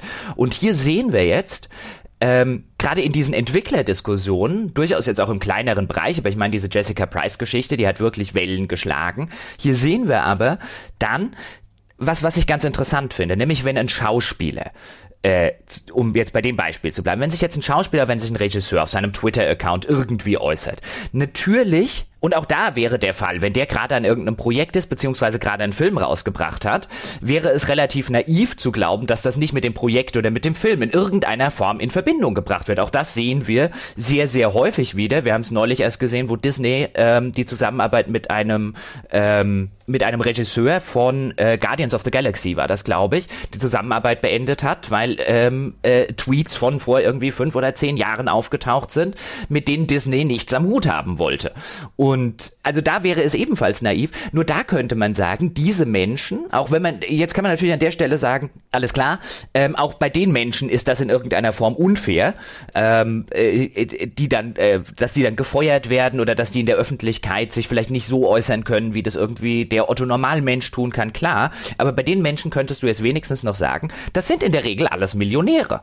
Und hier haben wir jetzt beim, im Spielebereich, dadurch, dass es diese Stars und so weiter nicht gibt, hier haben wir jetzt wirklich eine, eine, eine Otto normal Angestellte, die wahrscheinlich auch nicht mehr oder weniger Geld verdient als irgendjemand, der bei Opel am Fließband arbeitet, die steht jetzt in einem medialen Rampenlicht, wird von allen Seiten Shitstorm-mäßig beschossen, ähm, von manchen Seiten auch verteidigt. Die nimmt plötzlich eine, eine Rolle ein, die für die sie sehr wahrscheinlich auch gar keine Erfahrung hat. Also wenn du jetzt irgendwie ein Schauspieler oder so bist, dann hast du nach ein paar Jahren hast du wahrscheinlich die Erfahrung, wie ist es im Rampenlicht zu stehen, wie ist es Interviews zu geben, wie ist es dies oder jenes und so weiter. Ich will jetzt um Gottes Willen nicht, nicht Jessica Price jetzt hinstellen als irgendwie das arme kleine Rehlein, das mit großen Augen im Wald stand und nicht wusste, wie ihr geschieht. Aber hier entzündet sich etwas an einer Person, die nun wirklich vergleichbar in der Spieleindustrie ist mit dem Arbeiter, der bei Opel am Fließband arbeitet. Die entzündet sich nicht an dem Chef von ArenaNet, sondern sie entzündet sich an einer Mitarbeiterin, die auf ihrem privaten Account etwas geschrieben hat, was dann als offizielle Repräsentation eines multimedialen oder Multimillion, jetzt habe ich Probleme mit, mit der Aussprache, eine, genau, einer millionenschweren Firma verstanden wird. Also das wäre ein bisschen wirklich so, als würde der Mitarbeiter von Opel ähm, äh, äh, auf seinem Twitter-Account oder von VW oder sonst irgendwas, würde der, der, ganz normale Angestellte irgendetwas posten, wie sie irgendwie Autos machen, dann in, in Stress mit jemandem kommen und dann wird er rausgeschmissen. Ich habe noch nicht gehört, dass das da passiert ist. Aber Spieleentwickler stehen in einer brutalen Öffentlichkeit, wenn sie es öffentlich machen, also wenn sie einen Twitter-Account und so weiter anlegen, ähm, und werden dann tatsächlich als sind normale Angestellte und werden behandelt wie die Repräsentanten einer Millionen- oder Milliardenschweren Firma. Es ist schon ziemlich krass. Der, äh, äh, zum, das zum einen. Zum anderen allerdings, vielleicht hast du auch nichts davon gehört, weil nicht jede andere Firma wie ArenaNet hingeht und auch noch öffentlich kundtut, ja, äh, alles cool, wir haben die gefeuert. Ja, also diese Reaktion der Firma, wo dann der Chef im Forum nochmal persönlich sagt, so hey, das war nicht okay und die arbeiten nicht mehr für uns, das ist ja auch fragwürdig, ob das jetzt sozusagen die professionellste Reaktion wäre. Und man sieht vor allem auch, also zumindest wenn man jetzt mal annimmt, dass alle Beteiligten ihre Wahrheit sagen, ähm, dass es da vielleicht auch einfach an Strukturen gemangelt hat, weil die Price sagt dann in ihrem Interview mit Polygon, dass sie total vor den Kopf gestoßen ist, weil intern hat es immer gehießen, äh, ihr, ihr dürft und ihr sollt sogar auch über die hässlichen Seiten in der Branche sprechen und äh, wir unterstützen das und wir wollen hier eine Kultur etablieren, die eben einen Gegenentwurf zu dieser Toxizität in der Branche und auch im Internet darstellt und so weiter und so fort. Und äh, man sieht ja, dass der O'Brien natürlich eine ganz andere Vorstellung davon hatte, wie das aber in der Kommunikation nach außen ablaufen sollte. Und man stellt sich die Frage, gibt es klare Social-Media-Richtlinien bei ArenaNet? Hat sich dort jemand mal hingesessen und hat gesagt, so erwarten wir, dass nach außen aufgetreten wird, so erwarten wir, dass das funktioniert und auch eure privaten Twitter-Accounts, daran haben wir bestimmte Ansprüche, die zu erfüllen sind und wenn ihr die nicht erfüllen wollt, dann müsst ihr zum Beispiel wenigstens äh, anonymisieren, für wen ihr arbeitet oder sowas. Also man hat so ein bisschen den Eindruck, da, da ist die, die interne Kommunikation vielleicht so ein bisschen äh, ja, ich weiß nicht, also zwiegespalten, weißt du, dass man vielleicht auf der einen Seite eben genau solche Dinge sagt, wie sie die Price zitiert, aber nach andererseits natürlich auch eine gewisse PR-Strategie nach außen verfolgen möchte, das alles nie wirklich mal unter einen Hut gebracht hat und den Leuten nie mal ein klares Bild vermittelt hat. So stellen wir uns das vor. Äh, das einerseits, andererseits, also wenn wir jetzt bei der Bewertung von ArenaNet an der ganzen Geschichte äh, sind, dann äh, sage ich offen gestanden, pfui. ArenaNet. Pfui, pfui, pfui. Das ist ja, äh, also ja. ähm, in der Kenntnis, die ich jetzt habe, nachdem ich das auch ein bisschen nachrecherchiert habe im Sinne von einem, was ist denn da alles tatsächlich ähm, passiert, was haben denn da Leute tatsächlich gefragt? Denn es geht ja auch nicht nur um die Jessica Price, sondern auch noch um den Peter Fries, auch das ein langjähriger, über zehn Jahre Mitarbeiter von ArenaNet, der in der Diskussion nichts weiter gemacht hat, als in einem Tweet. Ich konnte genau einen Tweet konnte ich nachvollziehen, der in der Zwischenzeit auch wieder gelöscht wurde, in dem er mehr oder weniger der Jessica Price insofern beigesprungen ist, dass er gesagt hat, hey, überleg doch mal, ob es wirklich klug ist, ich paraphrasiere jetzt, irgendwelchen Leuten oder ob es wirklich okay ist oder wie das bei den Leuten ankommt, wenn man ihnen irgendwie versucht zu erklären, wie sie ihren Job und so weiter besser machen können und zwar auch noch ungefragt. Ja, also ist vielleicht nicht so klug, irgendwie zu Leuten hinzugehen und ihnen ungefragt zu erklären, wie sie ihren Job besser machen sollen. Das war alles, was er gesagt hat, auch nur in einem sehr höflichen Tonfall. Den haben sie mit rausgeschmissen und das war halt wirklich ein Einknicken vor dem Internetmob, wo man dann zwei, ähm, zumindest einen echt langjährigen Mitarbeiter, die Jessica Price ist da jetzt noch nicht so lange, nicht, dass das eine großartige Rolle spielt, ähm, wo man zwei Mitarbeiter, einen davon, der schon echt zehn Jahre im Unternehmen ist, den Wölfen zum Fraß vorgeworfen hat. Also es war ein, ich finde es ein verabscheuungswürdiges Verhalten, egal wie man jetzt zu den Tweets von Jessica Price steht. Auch da hätte man hinter den Kulissen, hätte man hingehen können und hätte sagen können, da hätte man sich dafür entschuldigen können, da hätte man dies machen können, jenes machen können, aber einfach mal zwei Leute rauszuwerfen und sich dann auch noch in die Öffentlichkeit hinzustellen und dann derjenige zu sein, der sagt, ja, ja, wir stimmen euch hier zu, hier Mob da draußen, ja, ist dann quasi vor die Leute mit den Fackeln und die Mistgabeln marschiert und hat gesagt, wir haben die Hexen gehängt. Ja. Ja? Also pfui, pfui, pfui. Eine, eine Überreaktion ja, äh, auf Seiten von der Price auf diesen, diesen Tweet durch eine viel schlimmere Überreaktion ja, dann äh, äh, abgegolten. Völlig idiotisch. Man merkt es, finde ich, auch an dem Statement, das der, das der O'Brien abgegeben hat, der dann hinterher sagt, so, so weit noch korrekt, die Angestellten hätten jetzt auf diesen Tweet einfach mal nicht reagieren sollen, ja, da kann man doch sagen, okay, sondern sie hätten sich dann an die Firma wenden sollen, die sie dann beschützt hätte, wo man sich so denkt, so, hä? also, wie, wie, wie soll ich mir denn das vorstellen? Also, wie soll denn die Firma sie überhaupt davor schützen, dass solche Tweets irgendwie an sie gelangen und sonst irgendwas? Und es gibt keine sinnvolle Erklärung für das Handeln von ArenaNet. Also sowohl für die, die, diese unprofessionelle Art, dann einfach mal so zu sagen, so wir haben die rausgeschmissen, als auch für äh, den, den Grad dieser Reaktion. Also, dass man sich die Leute danach mal zur Seite nimmt und dann eben das tut, was offensichtlich vorher versäumt wurde und zu sagen so, hey, Kindes, äh, so haben wir uns das nicht vorgestellt, ja, okay. Aber dann Leute, auch noch ja, langjährige Mitarbeiter, mit denen, deren Arbeit sie nach eigenem Bekunden sehr zufrieden waren, ja, einfach mal so rauszuschmeißen, auch noch in der Situation. Also das ist ja auch noch pädagogisch überhaupt nicht wertvoll. Das ist ja das, worauf sich dann auch ein großer Teil der Medienberichterstattung im Nachgang gestürzt hat, nämlich dieses äh, äh und auch was die Price danach äh, beklagt hat, dass das ArenaNet hier all denjenigen, die versuchen, hier ähm, Macht auszuüben, ja, Kontrolle auszuüben über das, was gesagt wird oder was gesagt werden darf und ähnliches Recht zu geben und ihnen zu sagen, ja, schaut her, wie viel Macht ihr im Zweifelsfalle entwickeln könnt. Das konnte man ja auch da tatsächlich an, an manchen Stellen gut nachvollziehen, dann bis hin zu Reddit-Postings und auch, ich habe dann mich tatsächlich ein bisschen durch das 4chan äh, gelesen und äh, gesucht und äh, uh, mein Gott, das ist wirklich danach? ja dreimal. Ja, ich fühlte mich danach sehr sehr schmutzig. Ja, das ist wirklich, als würde man durch eine Kloake warten und ab und zu mal untertauchen müssen.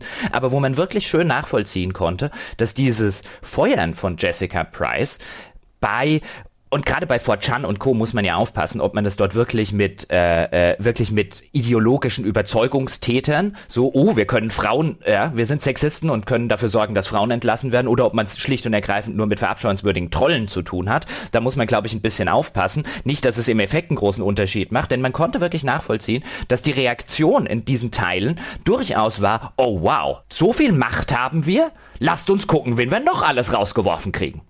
das ist aber auch eine, eine klassische 4chan-Reaktion, weißt du, so, oh, wir haben EA äh, oder EA wurde zur schlimmsten Firma Amerikas gewählt, lasst uns schauen, ob wir das die nächsten fünf Jahre jedes Jahr hinkriegen und so Ja, weiter. natürlich, aber hier reden wir jetzt nicht nur über den Börsenwert eines, äh, äh, eines abstrakten Unternehmens, hier reden wir, und das wurde im Nachgang anscheinend auch versucht, auch da kamen die ein oder anderen Stimmen im Nachgang daran, von insbesondere von äh, weiblichen weiblichen Entwicklerinnen, die gesagt haben, dass per Vordrucke, also per Internet, äh, per E-Mail-Vordrucke, irgendwie hunderte von äh, äh, äh, E-Mails bei ihrer Firma eingegangen sein, ähm, sie sollen doch bitte sofort diese Frau entlassen und so weiter und so fort.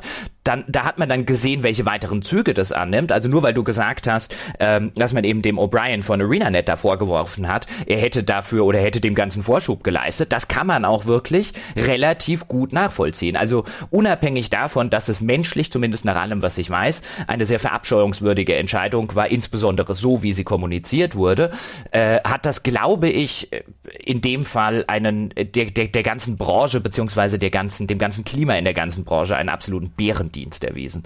Also ich bin wirklich an die ganze Geschichte rangegangen mit einem, das klingt ein bisschen räuberpistolig alles, weil ich habe mir dann die Tweets angeguckt und habe gedacht, ja okay, ist vielleicht ein bisschen eine Überreaktion. Ich kann sogar nachvollziehen, woher vielleicht so eine Überreaktion kommt, wie du es eingangs schon gesagt hast. Das war wahrscheinlich der, der, der letzte Tropfen, ähm, der das Fass voll gemacht hat und wo es dann jemand abgekriegt hat, der vielleicht nicht der richtige Baum war, den man hätte anbellen sollen. Aber das waren jetzt alles auch keine Tweets, wo du jetzt sagst, das ist als, die, die Frau ist als Mitarbeiterin und so weiter völlig unhaltbar oder so. Die hat nicht irgendwelchen rassistischen Scheiß abgesondert. Die hat nicht irgendeinen antisemitischen Scheiß abgesondert. Ja, Holocaust nicht geleugnet. Also das ist wirklich Kinderkram hier.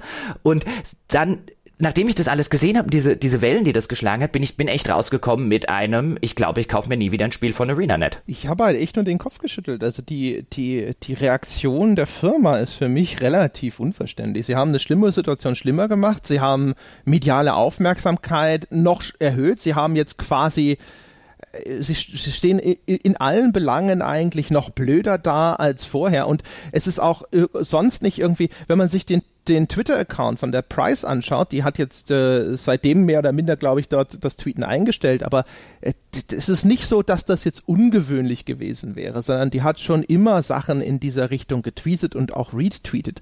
Ich glaube sogar, das konnte ich nicht äh, verifizieren, aber dieses, ähm, diese Überschrift, die sie gewählt hat für den Retweet, dieses äh, Today in Being a Female Game Dev, das kommt zumindest noch ein zweites Mal auf ihrem Twitter-Account vor. Ich könnte mir also vorstellen, dass das vielleicht so eine Überschrift ist, wo sie regelmäßig solche kleinen Eskapaden ist, gepostet hat. Ist, ist es auch, weil du nämlich am Anfang über Mansplaining geredet hast. Das wurde ihr ja vorgeworfen. Also willst du ganz kurz erklären, was Mansplaining ist? Du hast den Begriff in die Debatte reingebracht. Ja, äh, Mansplaining ist das Phänomen, dass äh, ein Mann glaubt, er müsse einer Frau nochmal sozusagen aus dieser überlegenen männlichen Perspektive bestimmte Dinge erklären obwohl klar ist, dass sie das entweder einfach nur ja, aufgrund von Allgemeinwissen oder gesundem Menschenverstand eigentlich eh schon verstehen muss oder weil sie einfach, wie jetzt in diesem Falle, von ihren Credentials her eigentlich der Experte ist ja, und es wirklich nicht Not tut, ihr das auch noch zu erklären. Genau. Und diesem, wegen diesem, diesem Eingangszitat, beziehungsweise wegen dem Eingangssatz Today in being a female game dev, also äh, heute aus dem Leben einer weiblichen Spieleentwicklerin, frei übersetzt,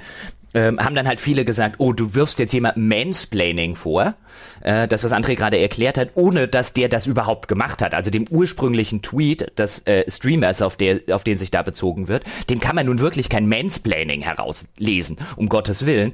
Aber ich hatte nämlich auch den Eindruck, nachdem ich mich ein bisschen durch ihren Twitter-Account gewühlt habe, dass das häufiger vorkommt und dass das aus ihrer Perspektive, das war nicht gemeint, glaube ich, als Vorwurf des Mansplainings, sondern einfach nur, hier, es gibt mal wieder ein Update, so ist es, wenn man ein, wenn man eine Spieleentwicklerin ist. Und ich glaube, das Female ist da weniger bezogen auf der hat mich ja gemansplained, sondern es ist halt einfach eins, das sie dazusetzt, weil ihr diese, diese äh, Unterscheidung beziehungsweise diese Differenzierung, dass sie eben eine weibliche Spieleentwicklerin ist, wichtig ist. Ja, wie gesagt, also ich glaube, dass das halt etwas ist, oder sie, was erkennbar ist, ist, dass sie regelmäßig aus der weiblichen Perspektive äh, ihren Job beschreibt auf diesem Twitter-Account. Und wie gesagt, ich kann mir gut vorstellen, dass das halt einfach eine wiederkehrende Überschrift ist. Zwei, ich habe sie noch ein anderes Mal gefunden. Und dass das halt so ist, weißt du, wie wenn du sagst, äh, heute aus der fortlaufenden Tweet-Reihe äh, Sinnsprüche von Goethe. Ja, und dann hat sie jetzt halt mal versehentlich einen von Schiller sozusagen drunter gepackt. Ne? Aber das ist halt so. Aber wie gesagt, also die Firma kann zumindest halt nicht behaupten, so, oh, wenn wir gewusst hätten, dass sie sowas tweetet, das tweetet sie seit Jahren. Ne? Also selbst aber, das ist nicht äh, in irgendeiner Form greifbar. Na, aber das, das, das, das Interessante und deswegen kann ich an dieser Stelle nur äh, jedem raten, ähm, einfach mal diese, diese Twitter-Historie bei Jessica Price nachzulesen. Denn das eigentlich Interessante, wenn wir wieder auf den äh, Charles Randall zurückkommen, den Entwickler, über den ich vorher geredet habe, der bei Ubisoft und BioWare war und gesagt hat, das ist der Grund, warum Spieleentwickler nicht darüber reden, wie Spiele ähm, gemacht werden. Deswegen sozusagen lüften sie diesen Vorhang nicht, weil sie solche Reaktionen abkriegen. Das sieht man so wunderschön in diesem in diesem in diesem ganzen ähm, Clusterfuck, der dann aus ihrem äh, aus ihrer aus ihrer Twitter-Serie entsteht, weil den Thread, den sie aufgemacht hat, du hast ihn am Anfang kurz erwähnt, da geht es darum, sehr konkret, wie ArenaNet oder wie MMO Game Designer ähm, MMO-Figuren, also insbesondere MMO-Protagonisten designen. Ähm, und wie sie die versuchen zu einem, ja, zu einem sozusagen zu einer Projektion des Spielers zu machen. Also im Gegensatz zu vielleicht den normalen Singleplayer-Spielen, welche Herausforderungen drinstecken und mit welchen Kniffs sie arbeiten bei ArenaNet, um dafür zu sorgen, dass sich jeder mit seiner Spielfigur bei einem MMO so gut wie möglich identifizieren kann, obwohl doch so viele unterschiedliche Personen die gleiche Figur spielen. Das ist ein super interessanter Thread, der wirklich mal so ein bisschen hinter die Kulissen den Vorhang lüftet. Und was daraus entsteht, ist dann quasi genau das, was James, äh, was Charles Randall hier so ein bisschen, so ein bisschen ins Argument und in die Karten spielt, denn daraus entstanden, ja, aus diesem Thread ist äh, äh zwei Entwickler wurden gefeuert ja, nicht jetzt, weil sie unbedingt das gesagt haben, sondern weil auch die, und das verstehe ich auch so wieder so ein bisschen, natürlich war es eine Überreaktion, aber die Reaktion, da macht jetzt jemand, lüftet jetzt ein bisschen diesen Vorhang hinten dran und die Reaktion, und da war jetzt der Streamer nicht unbedingt nur der Einzige, die Reaktion ist erstmal, hier sagt er jetzt ein, ein jemand, der das seit zehn Jahren oder so macht, gibt er jetzt mal so einen kleinen Vorgeschmack irgendwie auf seine Arbeit oder einen kleinen Blick hinter die Kulissen, wie er arbeitet, wie sein Handwerk funktioniert. Und das Erste, was jetzt jemand, der vielleicht nur äh, nur in Anführungszeichen auch, ähm, einfach gerne Guild Wars streamt zum Beispiel, ist der Meinung, er kann da schon widersprechen.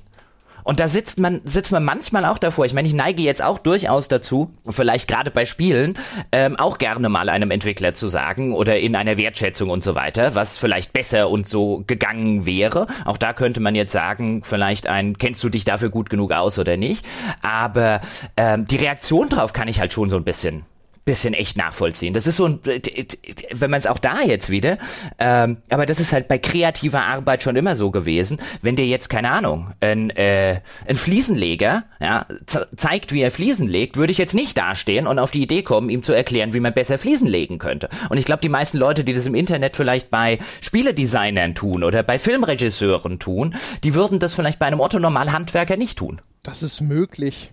Also, wie gesagt, in der konkreten Situation, wie gesagt, da kann ich es mir halt eben nur mit diesem Zusatzgedanken menschlich erklären. Aber das, was die, die Reaktion von der Price, ne, also da, auch das nicht beschönigen zu wollen, das war schon eine dumme Reaktion in dem Moment, ehrlich gesagt, ja, und auch eine unnötige Reaktion in dem Moment. Aber ähm, ich, das Ding ist halt, ähm, wenn du dir, wenn du dir so, so, ich glaube, das ist halt so eine Erosion, ne? Also wenn du halt du, sowas, du bist dem ja nicht einmalig ausgesetzt sondern halt konstant und immer wieder. Die schreibt an einer anderen Stelle auch nochmal sehr explizit und sagt so, hey, äh, diese Versuche, eine Kontrolle, also ein Ownership über unser Privatleben auszuüben, ähm, das könnt ihr vergessen. Ne? Ich, ich gehöre nicht euch und ich schulde euch nichts. Und das fand ich eigentlich ganz interessant, weil, also jetzt mal ausgeklammert, ne? ja, offiziell sozusagen ArenaNet zugeordnet und so weiter, das haben wir schon diskutiert. Aber tatsächlich äh, glaube ich ja auch, dass, dass das ein Punkt ist, weißt du, Spieler glauben dann, also es gibt keinen Vorschuss. Ich glaube, darauf will ich hinaus. Weißt du, wo man so erwarten würde, das sind qualifizierte Leute mit äh, erheblicher Erfahrung und trotzdem gibt es offensichtlich keinen Vorschuss an Respekt. Es gibt sehr häufig im Internet generell irgendwie auch keinen Vorschuss an gesundem Menschenverstand und sowas, wo du, wo du hinterher sagst so, schau mal, wenn du mir wenigstens eine minimale Kompetenz und einen minimalen menschlichen Anstand zuschreiben würdest als Vorschuss, dann wüsstest du, dass das nicht so gemeint war und dann wüsstest du auch, was ich tatsächlich habe sagen wollen. Aber das existiert nicht und so wird deine Reaktion möglich. Und das ist, glaube ich, tatsächlich etwas, was enorm frustrierend sein kann und äh, wo offensichtlich vielleicht einfach durch diese diese Distanz, die durch das Internet immer existiert oder sowas, einfach nicht solche solche grundlegenden ähm, Bausteine existieren. Ich habe das Gefühl, der, wenn man sonst Menschen trifft, ist das doch eigentlich so eine Grundvoraussetzung. Man, man geht in eine Unterhaltung oder in ein Treffen, in einen Kontakt doch rein mit einem einem Grundvorschuss, dass man den anderen eben nicht für doof hält und nicht für unanständig und das geht manchmal verloren. Das ist ein Teil des Ganzen, dass das im Internet natürlich, äh, ich meine, das ist auch äh, mehr oder weniger jetzt in der Zwischenzeit eine Binsenweisheit, dass, dass sowas verloren geht, ähm, weil man eben nicht mit Personen wirklich spricht, sondern man spricht irgendwie mit Proxys, mit Avataren von Personen. Aber was ich glaube, was man an der Stelle merkt, und das merkt man sehr im, im äh, da würde ich schon sagen, würde ich auch nicht sagen, dass der, dass die Spielebranche oder die Spieleindustrie dort einzigartig ist. Aber das merkt man dort natürlich sehr, weil es sich sehr viel um kreative beziehungsweise um geistige Arbeit handelt. Und egal wohin man guckt, wenn es um geistige Arbeit ge geht, sind die Menschen viel, viel eher dazu geneigt, anzunehmen, ja, da könnte man dann auch wieder von dem Dunning-Kruger-Effekt reden. Wir sind die Menschen viel geneigter anzunehmen. Sie wüssten das mindestens genauso gut wie die Leute, die das vielleicht schon seit 20 Jahren professionell machen. Also immer wenn Dinge wenn entweder keine, keine handwerklichen, keine, keine ähm, körperlichen Fähigkeiten eine Rolle spielen, wo man halt schlicht und ergreifend sagen kann, okay, das, was der da mit seinen Händen macht, das kann ich nicht. Oder wenn nicht irgendwelche äh, Dinge eine Rolle spielen, was weit, weit über den Horizont von Otto normalen Menschen, mich inkludiert, hinausgeht, wie jetzt irgendwie, keine Ahnung, Chemie, Physik auf irgendwelchen höheren Niveaus. Bei den ganzen Arbeiten, die mehr oder weniger im Kopf stattfinden, sind sehr, sehr viele Leute offensichtlich der Ansicht, das könnten sie mindestens genauso gut gut und lassen das auch dann gerne mal diese Menschen wissen. Ich meine, was hier eine Jessica Price so ein bisschen abkriegt oder was auch der Charles äh, äh, Randall meint, ja, wenn er so ein bisschen oder wenn Spieleentwickler darüber reden, was sie machen und warum sie das machen und so weiter und so fort, ähm, dass sie dann, dass dann diese Dunning-Kruger-Spezialisten aus ihren Löchern kommen. Ich meine, auch das kann man schon seit zig Jahren in anderen Bereichen beobachten. Nehmen wir jetzt wieder den Sportbereich, wie viele Leute der Meinung sind und der aufrichtigen Überzeugung sind, dass sie das Ganze besser könnten als der Trainer ihres Fußballteams oder der Trainer der Nationalmannschaft, ist sehr erstaunlich. Ja, das übrigens auch von Leuten, die nie in ihrem Leben äh, dreimal gerade gegen den Ball treten konnten. Ja, aber wenn der eigene Fußballverein nicht sonderlich erfolgreich ist, dann muss sofort diese Flasche von Trainer raus. Die Leute haben keine Ahnung, wie der hinter den Kulissen arbeitet. Die wissen nicht, wie der mit den Spielern spricht. Die wissen nicht, wie das Training tatsächlich abläuft. Die wissen nicht, wie die taktische äh, Maßgabe vor dem Spiel war und, und, und, und, und. Da fehlt fundamental jeder Einblick, aber die Leute sind trotzdem der felsenfesten Überzeugung, völlig vergleichbar mit der Spieleindustrie oder mit so einem Narrative Designer bei einer, in, in, einem Spiel zum Beispiel, sind felsenfest der Meinung, sie wüssten, wie das besser geht und sie könnten das sehr wahrscheinlich sogar besser machen. Da kommt übrigens ne, äh, ja auch häufig nochmal so eine, so neben dieser Wahrnehmungsverzerrung noch so eine zeitliche Verzerrung hinzu, weil viele Leute dann aus einer Perspektive äh, urteilen, wo sie auf Dinge zurückblicken, weißt du, wo schon was schlecht gelaufen ist oder sonst irgendwas und wo sie dann sagen, das habe ich ja schon immer gesagt. Die anderen Dinge, die sie auch schon immer gesagt haben, die sich inzwischen als völliger Blödsinn rausgestellt haben, die werden selektiv entfernt und dass sie vielleicht zu einem Zeitpunkt geurteilt haben, wo eine Entscheidung schon gefallen war und dass sie hätten eigentlich die, wenn sie in der gleichen Position gewesen wären, wenn sie es wirklich hätten besser machen müssen, hätten sie diese Entscheidung viel früher und auf einem äh, viel niedrigeren Informationsniveau treffen müssen, wo dann eben die Fehleranfälligkeit viel, viel größer ist. Und das sind alles Sachen, die dabei verloren gehen. Ja. Und ach, ich gucke gerade auch wieder auf den, äh, auf diese, auf diesen Twitter-Thread äh, äh, auf der Seite von der Jessica Price sollten wir übrigens in den Show Notes ganz, ganz, ganz kurz äh, verlinken. Und immer noch so dieser, dieser Ansatzpunkt, aber das ist, das ist halt eigentlich ein schöner Ansatzpunkt von dem, von dem Streamer, über den wir geredet haben. Ähm, wie harmlos das eigentlich ist und zu welchen Überreaktionen ein so, ein so harmloser Beitrag bei, bei, bei Twitter geführt hat, das zeigt eigentlich schon, oder illustriert so wunderbar, auf welchem Pulverfass dann offensichtlich zumindest Teile der, der internationalen Spieleentwickler scheinbar sitzen und wie viel die offensichtlich über sehr, sehr lange Zeit in sich reinfressen, bevor es dann irgendwann mal eskaliert. Also vielleicht, auch das ist vielleicht so eine Geschichte, vielleicht können wir das eher nachvollziehen, weil es uns im Laufe unserer Karriere auch schon häufiger mal so gegangen ist, dass du irgendeinen Artikelkommentar oder so reingeguckt hast und dann halt irgendein Schlaubi-Schlumpf dir erklären will, was du alles in deinem, in deinem Handwerk und in deinem Job falsch gemacht hast und wie das alles besser geht und äh, dass du vielleicht doch sowieso nur ein korruptes Arsch Arschloch bist und so weiter und so fort. Und vielleicht haben wir es jetzt im Laufe unserer Karriere immer mal wieder ganz gut hingekriegt, dann nicht völlig zu eskalieren, auch wenn ich bestimmt das ein oder andere Mal in irgendeinem Kommentar äh, schon eskaliert bin, weil dann vielleicht das Fass ein bisschen voller gelaufen war als normal. Ähm, aber vielleicht können wir das deswegen halbwegs nachvollziehen. Denn ich sage jetzt mal, der Otto Normalmensch, so es ihn denn überhaupt gibt, aber der Otto Normal Angestellte, der lebt halt auch nicht in einem Umfeld, wo jeden Tag 10 Leute, 15 Leute, 20 Leute oder vielleicht sogar 100 oder 1000 Leute Kritik an seiner Arbeit üben. Also auch da denke ich mir so manchmal, weißt du, manchmal bei so dem, dem, dem einen oder anderen, wenn ich den dann in, in Foren, äh, Kommentaren, Twittern und so weiter sehe, äh, denke ich mir mal, ich würde mal gerne wissen, wie es dir geht, wenn jeden Tag auf deiner Arbeitsstelle 100 Leute vorbeikommen und dir erzählen, warum du deinen Job scheiße machst. Würde, mich interessiert mal, wie lange du das durchhältst. Es ist ja auch eine Zwickmühle, glaube ich, ne? Also ich glaube, äh, in diesen jetzt keine Ahnung, ob das ich, aber zumindest auf jeden Fall in diesen Kreativberufen. Da, da sitzen Menschen, die, glaube ich, auch mitteilungsbedürftig sind. Also die halt einfach auch über ihre Arbeit sprechen wollen. Äh, also es geht ja mir zumindest geht's ja auch so. Ja? Also ich habe es ja immer schon gesagt, so diese Diskussionen im Anschluss, nachdem wir einen Podcast veröffentlicht haben und sowas, das sind Sachen, das gehört sozusagen mit dazu. Das ist teilweise dann die Belohnung, nachdem man irgendeine Arbeit fertiggestellt hat. Und äh, jetzt, wenn man zu dem resignierten Ergebnis kommen wollen würde, dass eine Diskussion, so wie sie sich die Entwickler vorstellen und wünschen, ja, einfach nicht möglich ist im Internet. Und sie also die Wahl haben, sich zu zensieren und anzuerkennen, dass das eben bestimmte Voraussetzungen an das stellt, was sie da schreiben können, ja, damit es eben nicht in irgendeiner Form ein Risiko einer Eskalation gibt, oder dass sie es sonst bleiben lassen müssen. Ich glaube, das ist halt so ein, da ist man so zwischen, also im Englischen sagt man between a rock and a hard place. Es gibt dann halt einfach keine richtig erfüllende, gute Option, weil alles irgendwie unbefriedigend ist. So du denkst, ich möchte doch eigentlich offen und ehrlich mit den Leuten über meine Arbeit sprechen. Und in den meisten Fällen klappt das doch. Und warum soll ich das jetzt bleiben lassen? Wegen diesen, diesen paar blöden Fällen, wo es nicht, äh, nicht äh, funktioniert.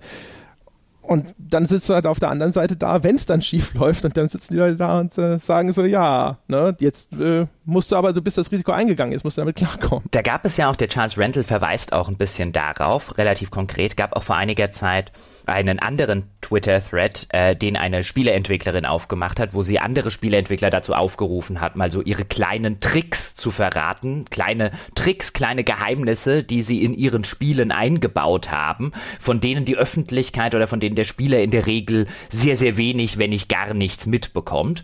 Und der fand auch ein sehr, sehr großes Echo unter Spieleentwicklern, auch ein sehr, sehr interessanter Thread. Wir haben, glaube ich, an der einen oder anderen Stelle auch schon mal über den gesprochen, ähm, wo dann wirklich so äh, Kleinigkeiten gepostet wurden, die wir jetzt auch noch nicht gewusst haben. Super interessanter Thread, auch das wieder so eine Geschichte. Da geht mal der Vorhang auf oder die Motorhaube auf und man durfte mal reingucken. Und auch da sagt zumindest der Charles Randall, finde ich ganz interessant, wie dann bei ihm als Entwickler, wie dieser Thread ankam, denn er kam offensichtlich so an, ähm, dass auch dort seien sehr viele wütende Gamer drin gewesen. Die Gamer-Community habe diesen Thread so ein bisschen geentert und habe sich verkauft und verraten gefühlt. Und aus seiner Sicht, er meinte halt, wir standen dann da und haben tatsächlich ein bisschen die Hosen runtergelassen. Und anstatt, dass ihr das irgendwie zu schätzen wisst dort draußen, ja, habt ihr uns mehr oder weniger äh, die ganze Zeit mit Stöcken auf den Hintern gehauen, bis wir die Hosen wieder hochziehen. Und jetzt werden wir in Zukunft einen Keuschheitsgürtel anziehen. Ja, was die, was die Scheißsituation quasi jetzt auf uns alle erweitert, weil das war ein cooler Thread und also ich fand den extrem gewinnbringend und ich glaube auch, dass die Gruppe der Leute, die aus diesem Thread rausgegangen sind und sich jetzt auf einmal irgendwie verraten oder manipuliert oder sonst wie gefühlt haben. Ich kann mir nicht vorstellen, dass die groß war, aber die Wahrnehmung ist offensichtlich entstanden, zumindest jetzt bei dem Herrn Randall, dass es eine erhebliche Menge an Leuten ist und das wiederum hindert ihn dann vielleicht in Zukunft daran, ähnlich offen nochmal über seine Arbeit zu sprechen, was ein Verlust für uns andere ist. Ja? Also es ist halt echt ein, ein Teufelskreis sozusagen aus dem man, aus dem man, aus dem man ausbrechen sollte. Denn interessanterweise ähm, gab einen Artikel dazu zu dem Thema auch von Kotaku und da der Jason Schreier, ähm, äh, einer der wahrscheinlich äh, bekanntesten und besten äh, Videospieljournalisten auf diesem Planeten, ähm, der hat dann so einen kleinen kurzen Kommentar dazu geschrieben, wo er dann gemeint hat, seiner Meinung nach ist die Lösung dieses ganzen Problems, ist, dass man mehr Leute über die Entwicklung von Spielen, wie Spiele gemacht werden, ähm, informieren und auch bilden sollte. Und äh, dass das dazu führte, wenn mehr Leute informiert und gebildet darüber seien, dass das so ein bisschen dazu führte, dass dann solche Diskussionen vielleicht nachlassen oder weniger werden oder nicht mehr so äh, mit solchen, mit solchen, äh, ja, mit solchen Kettenhandschuhen geführt werden würden. Wobei ich persönlich glaube, das ist, da ist der Wunschvater des Gedankens. Ähm, da unterschätzt man einfach massiv die, die Wirkweise dieser sozialen Medien oder von Internetforen und so weiter. Ich glaube, wenn man dort wirklich raus wollen würde, müsste man ähm, einen anderen Weg finden, darüber zu reden, weil ich glaube, bei Twitter, bei Facebook und in irgendwelchen Foren, das ist nicht der richtige Weg. Ich glaube, das wird unweigerlich, zumindest so lange, wie sich das Klima in den sozialen Medien nicht äh, völlig anders entwickelt, als es das in den vergangenen Jahren gemacht hat, über, über Twitter, über Facebook und Co. die Leute zu informieren und aufzuklären darüber, wie Spieleentwicklung funktioniert. Das wird in der Form nicht gutiert, weil das Medium an sich oder die Medien an sich so aufgebaut sind, dass selbst wenn der laute Mob eine Minderheit ist, es ist die ein, es ist die einzige Stimme, die du hörst. Also ich glaube auch, dass das eine, eine sehr idealistische Sicht der Dinge ist, was der Schreier da schreibt, weil, also eine Aufklärungskampagne sozusagen, äh, das, das, haben wir schon häufiger mal als Lösung gehört für andere äh, schwierige, komplexe Probleme. Und äh, das glaube ich nicht, dass das hier große Wirkung zeigen würde im Grunde genommen, sage ich mal, die Frage ist ja auch zum Beispiel, wo soll die denn laufen und in welcher Art soll die denn laufen? Äh, glaubt man, dass die Leute sich jetzt tatsächlich irgendwie lange detaillierte Berichte dazu anhören würden, ja, in einer großen Menge von, äh, von Leuten. Das glaube ich nicht. Und die Leute, die ohnehin schon daran interessiert sind, also das Material oder die Informationen, die sind ja durchaus schon vorhanden und auch nicht wirklich schwierig auffindbar. Ähm, das sieht man auch immer wieder, also über die Jahre, wir haben immer wieder, haben wir auch äh, über so, solche Berichte veröffentlicht, ne? so hinter den Kulissen, so funktioniert X oder Y.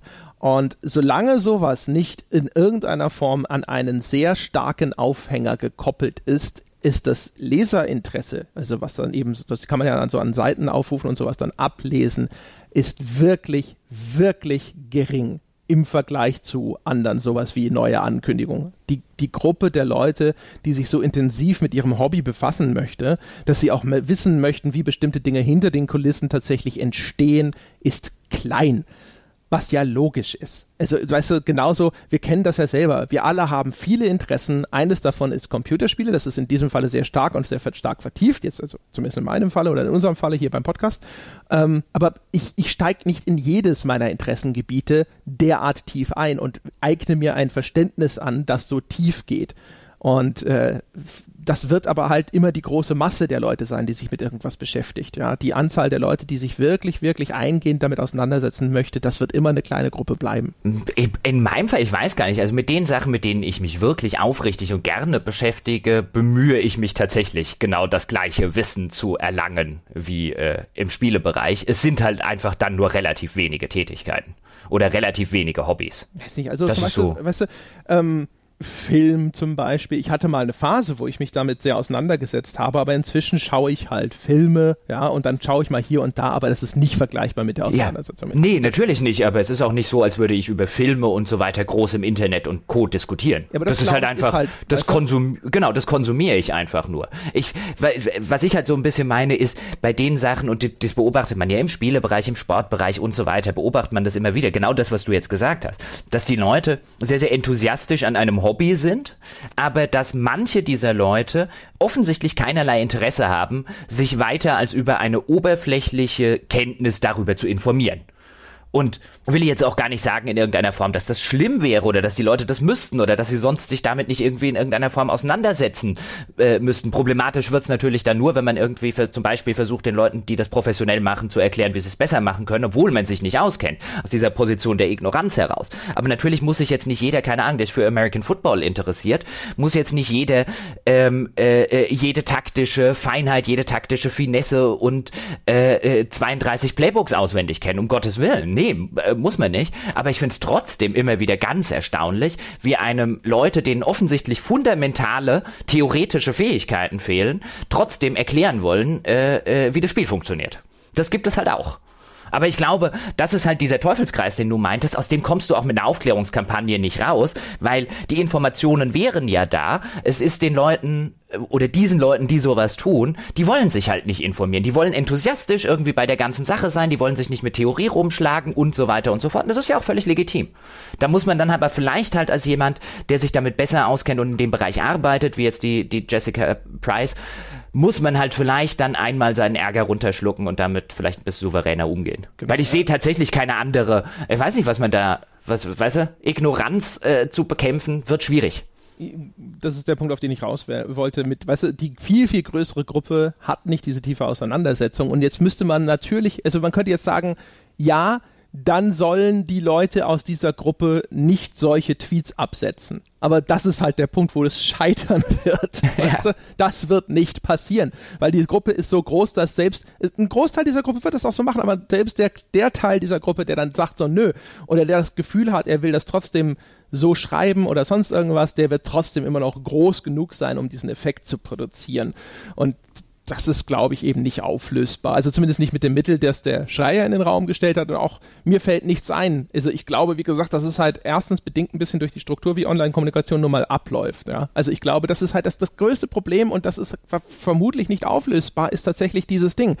Wie du es schon gesagt hast, man, äh, man, auch die Art und Weise, wie formuliert wird und sowas, das sind halt Sachen, das würden diese Menschen zu großen Teilen den Leuten nicht ins Gesicht sagen. Wir haben, du hast vorhin selber zum Beispiel gesagt, wenn wir haben auch in unserer Karriere Kommentare abbekommen, die sind auch jenseits von Gut und Böse gewesen. Meine probate Lösung darauf ist seit über einem Jahrzehnt freundlich und professionell antworten.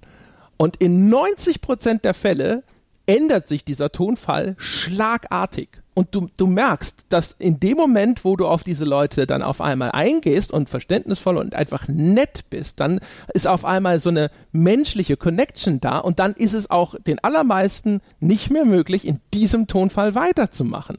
Aber Wobei, vorher bist du halt nur so ein so ein Ding im Internet, an das, das man anschreien darf. Ja, natürlich, wobei man jetzt an dieser Stelle könnte man natürlich die provokante Frage stellen, ähm, ist es in diesen 90 Prozent der Fälle tatsächlich so, dass hinter diesem vermeintlichen Arschloch, das im Internet irgendjemanden angebrüllt hat, tatsächlich eigentlich ein ganz netter Kerl steckt, oder ist er im persönlichen Dialog einfach nur zu feige ist, dir ins Gesicht zu sagen. Ne, das ist ja die Schönheit von sozialen Konventionen, das wissen wir ja auch im Alltag nicht. Wir wissen aber, dass der Respekt im Alltag sozusagen ein anderer ist, ja. Du wirst in deinem Leben schon vielen Leuten gegenübergestanden haben, die was ganz anderes gedacht haben, als sie dir gerade gesagt haben, ja. Und Gottlob werden wir es nicht in allen Fällen jemals mitkriegen, weil sonst würde ja der Blutdruck nie wieder runtergehen, sondern man sitzt halt halt dann so da. Dafür gibt es ja überhaupt solche, solche Umgangsregeln miteinander, damit wir eben ab und zu einfach durchs Leben gehen können und das Gefühl haben, so Mensch, der Peter, ne, der findet mich gut und in Wirklichkeit denkt der Peter, was, wenn ich, wenn ich doch nur einen,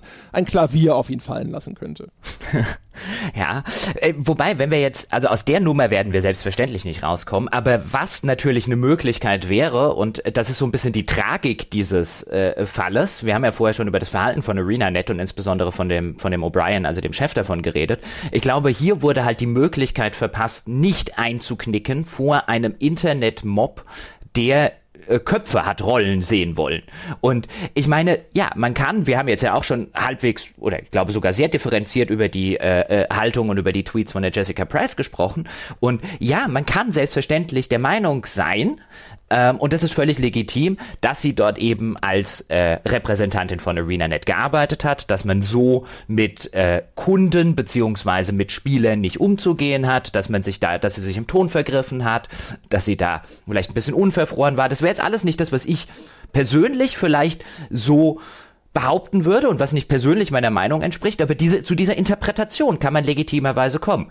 Wenn man allerdings den Schritt weitergeht und dann tatsächlich ein, sich ein Unternehmen anschreibt oder im Internet sich einem, einem Mob anschließt, der nichts weniger will, als dass diese Frau gefeuert wird ähm, und ihren Beruf verliert und ihre Lebensgrundlage verliert, wegen dem, dann bin ich der Meinung, dann hat man einen Punkt erreicht, an dem mir mein Verständnis fehlt. Und das ArenaNet in dem Fall für diese, von der ich glaube, dass es wirklich eine absolute Minderheit unter ihren Spielern und unter ihren Kunden ist, dass sie da nicht hinter dem Mitarbeiter steht oder zumindest versucht, so eine Brücke zu schlagen zwischen den Mitarbeitern und zwischen den Spielern und den wütenden Spielern auf der anderen Seite, wo man dann zum Beispiel sagt, man hätte sich ja erstmal entschuldigen können. Man hätte ja, es wären viele Möglichkeiten gewesen, bevor die Eskalationsstufe alle rausschmeißen passiert wäre, die dann auch noch dazu führt, dass man eben vor dieser lauten Minderheit im Internet nicht nur eingeknickt ist, sondern sozusagen sich auf den Boden gelegt hat, ähm, auf den Rücken gelegt und die Kehle entblößt hat. Und bei der nächsten Gelegenheit wird man wieder genau vor dem gleichen Problem stehen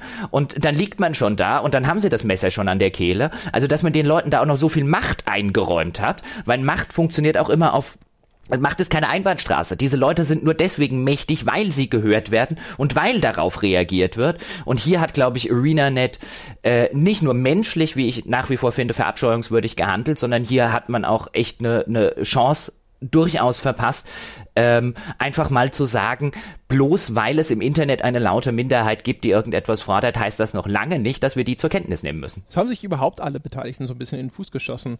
Also, ja. weißt du, ähm, selbst, selbst sozusagen äh, da, das Internet, ja, weil wer wo, wo führt diese Straße hin? Das kann man in verschiedenen anderen Regionen durchaus schon beobachten. Sport ist zum Beispiel auch so ein Beispiel. Also was man sieht, ist ja zum Beispiel, äh, in, in vielen anderen Branchen, wenn Leute Interviews geben, sondern sie nur noch inhaltsleeren, geleckten Schwafelscheiß ab. Ja, nur noch äh, on-brand, on-message vom PR-Manager abgenickt und völlig frei von Persönlichkeit und persönlicher Meinung.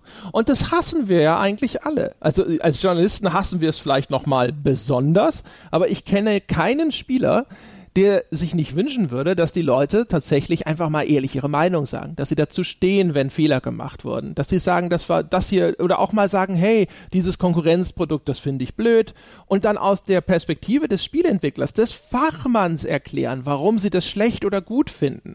Es ist hochspannend und wir sehen das ja zum Beispiel auch immer wieder, wenn wir Leute aus der Branche zu Gast haben, wie interessant die Erkenntnisse sein können, die jemand vom Fach beizusteuern hat.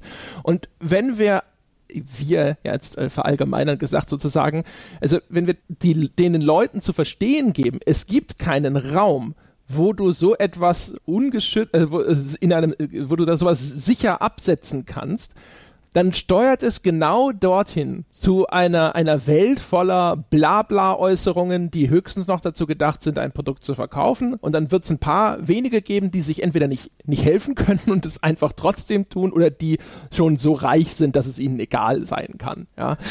Und das, das, das wirklich Kranke an dieser Geschichte ist ja die, deren Lebensgrundlage es wäre, dass es nicht nur dieses Blabla gibt, nämlich die, die Medien, dass die mit ihren Handlungen genau das befeuern. Ich meine, hätte sich ArenaNet dazu genötigt gefühlt, überhaupt irgendetwas zu diesem, war schon ein relativ großer Reddit-Thread, hätten die sich genötigt gefühlt, jemanden zu entlassen, hätten die sich genötigt gefühlt, überhaupt zu reagieren, wenn diese Geschichte nicht in den Medien hochgekommen wäre. Und auch da muss man fragen, Medien, warum berichtet ihr darüber? Was ist daran? Jetzt kann man natürlich selbstverständlich sagen, äh, äh, das war doch eine Kontroverse, die bei Reddit und Co. stattgefunden hat. Darüber kann man doch berichten. Und da würde ich jetzt sagen, ja, ich will Ihnen ja auch nicht, will ja nicht freie Presse verbieten. Aber hier schießt ihr euch auch in den eigenen Fuß. Denn das Resultat, was entstanden ist, man sieht es ja wunderschön, was jetzt passiert ist. Der nächste Developer wird sich hüten, ähm, äh, vielleicht insbesondere der nächste ArenaNet-Developer irgendetwas in einer Öffentlichkeit zu sagen, was nicht von der Firmenleitung oder der PR-Leitung in irgendeiner Form freigegeben wurde. Ihr schießt euch da auch noch ins eigene Bein. Und warum muss denn aus jeder, ähm, aus jedem größeren Thread, wo sich bei Reddit oder bei äh, in irgendeiner Form XY irgendjemand aufregt, warum muss denn da eine Meldung werden? Denn erst dadurch, dass daraus Meldungen werden, dass das medial hochgespült wird, fühlen sich ja Firmen in irgendeiner Form verantwortlich, ähm, und in, in Zugzwang irgendetwas zu unternehmen, weil ab da wird es ja sichtbar und ab da wird der Shitstorm auch für die Leute sichtbar, die jetzt nicht gerade in irgendeiner in irgendeiner Subreddit unterwegs sind. Ja, selbst wenn die bei der bei Reddit irgendwie, wenn der Thread dort tausend Antworten hat, wie viele Leute sind das denn? In the grand scheme of things ist das äh, ist das ein Mückenschiss. Oh, jetzt muss ich aufpassen, dass ich nicht zu sehr in äh, ähm, zu sehr mich äh, Worten bediene von einem Menschen, dessen Worte ich nicht bedienen will. Hat der Mückenschiss gesagt? Ich weiß es nicht. Ich weiß nicht mal, von wem du redest, ehrlich gesagt. Ach, der, der, der, der Gauland hat doch neulich irgendwie dämlicherweise irgendwie den, äh, die NS-Zeit irgendwie, ich glaube, als Vogelscheiße der Geschichte bezeichnet. Also da wollte ich nicht, in die Ecke wollte ich mich nicht manövrieren. der, war der relativ hat jetzt berühmt. ja nicht das Wort usurpiert, nur weil er es mal gesagt hat. Ja. Nein, aber nicht. Aber man muss ja heute aufpassen, dass man äh, äh, auch äh, äh sich mit Worten nicht aus Versehen, ja, in einem öffentlichen sein? Raum mit Worten in eine Ecke manövrieren, die man echt nicht will und in die man nicht gehört.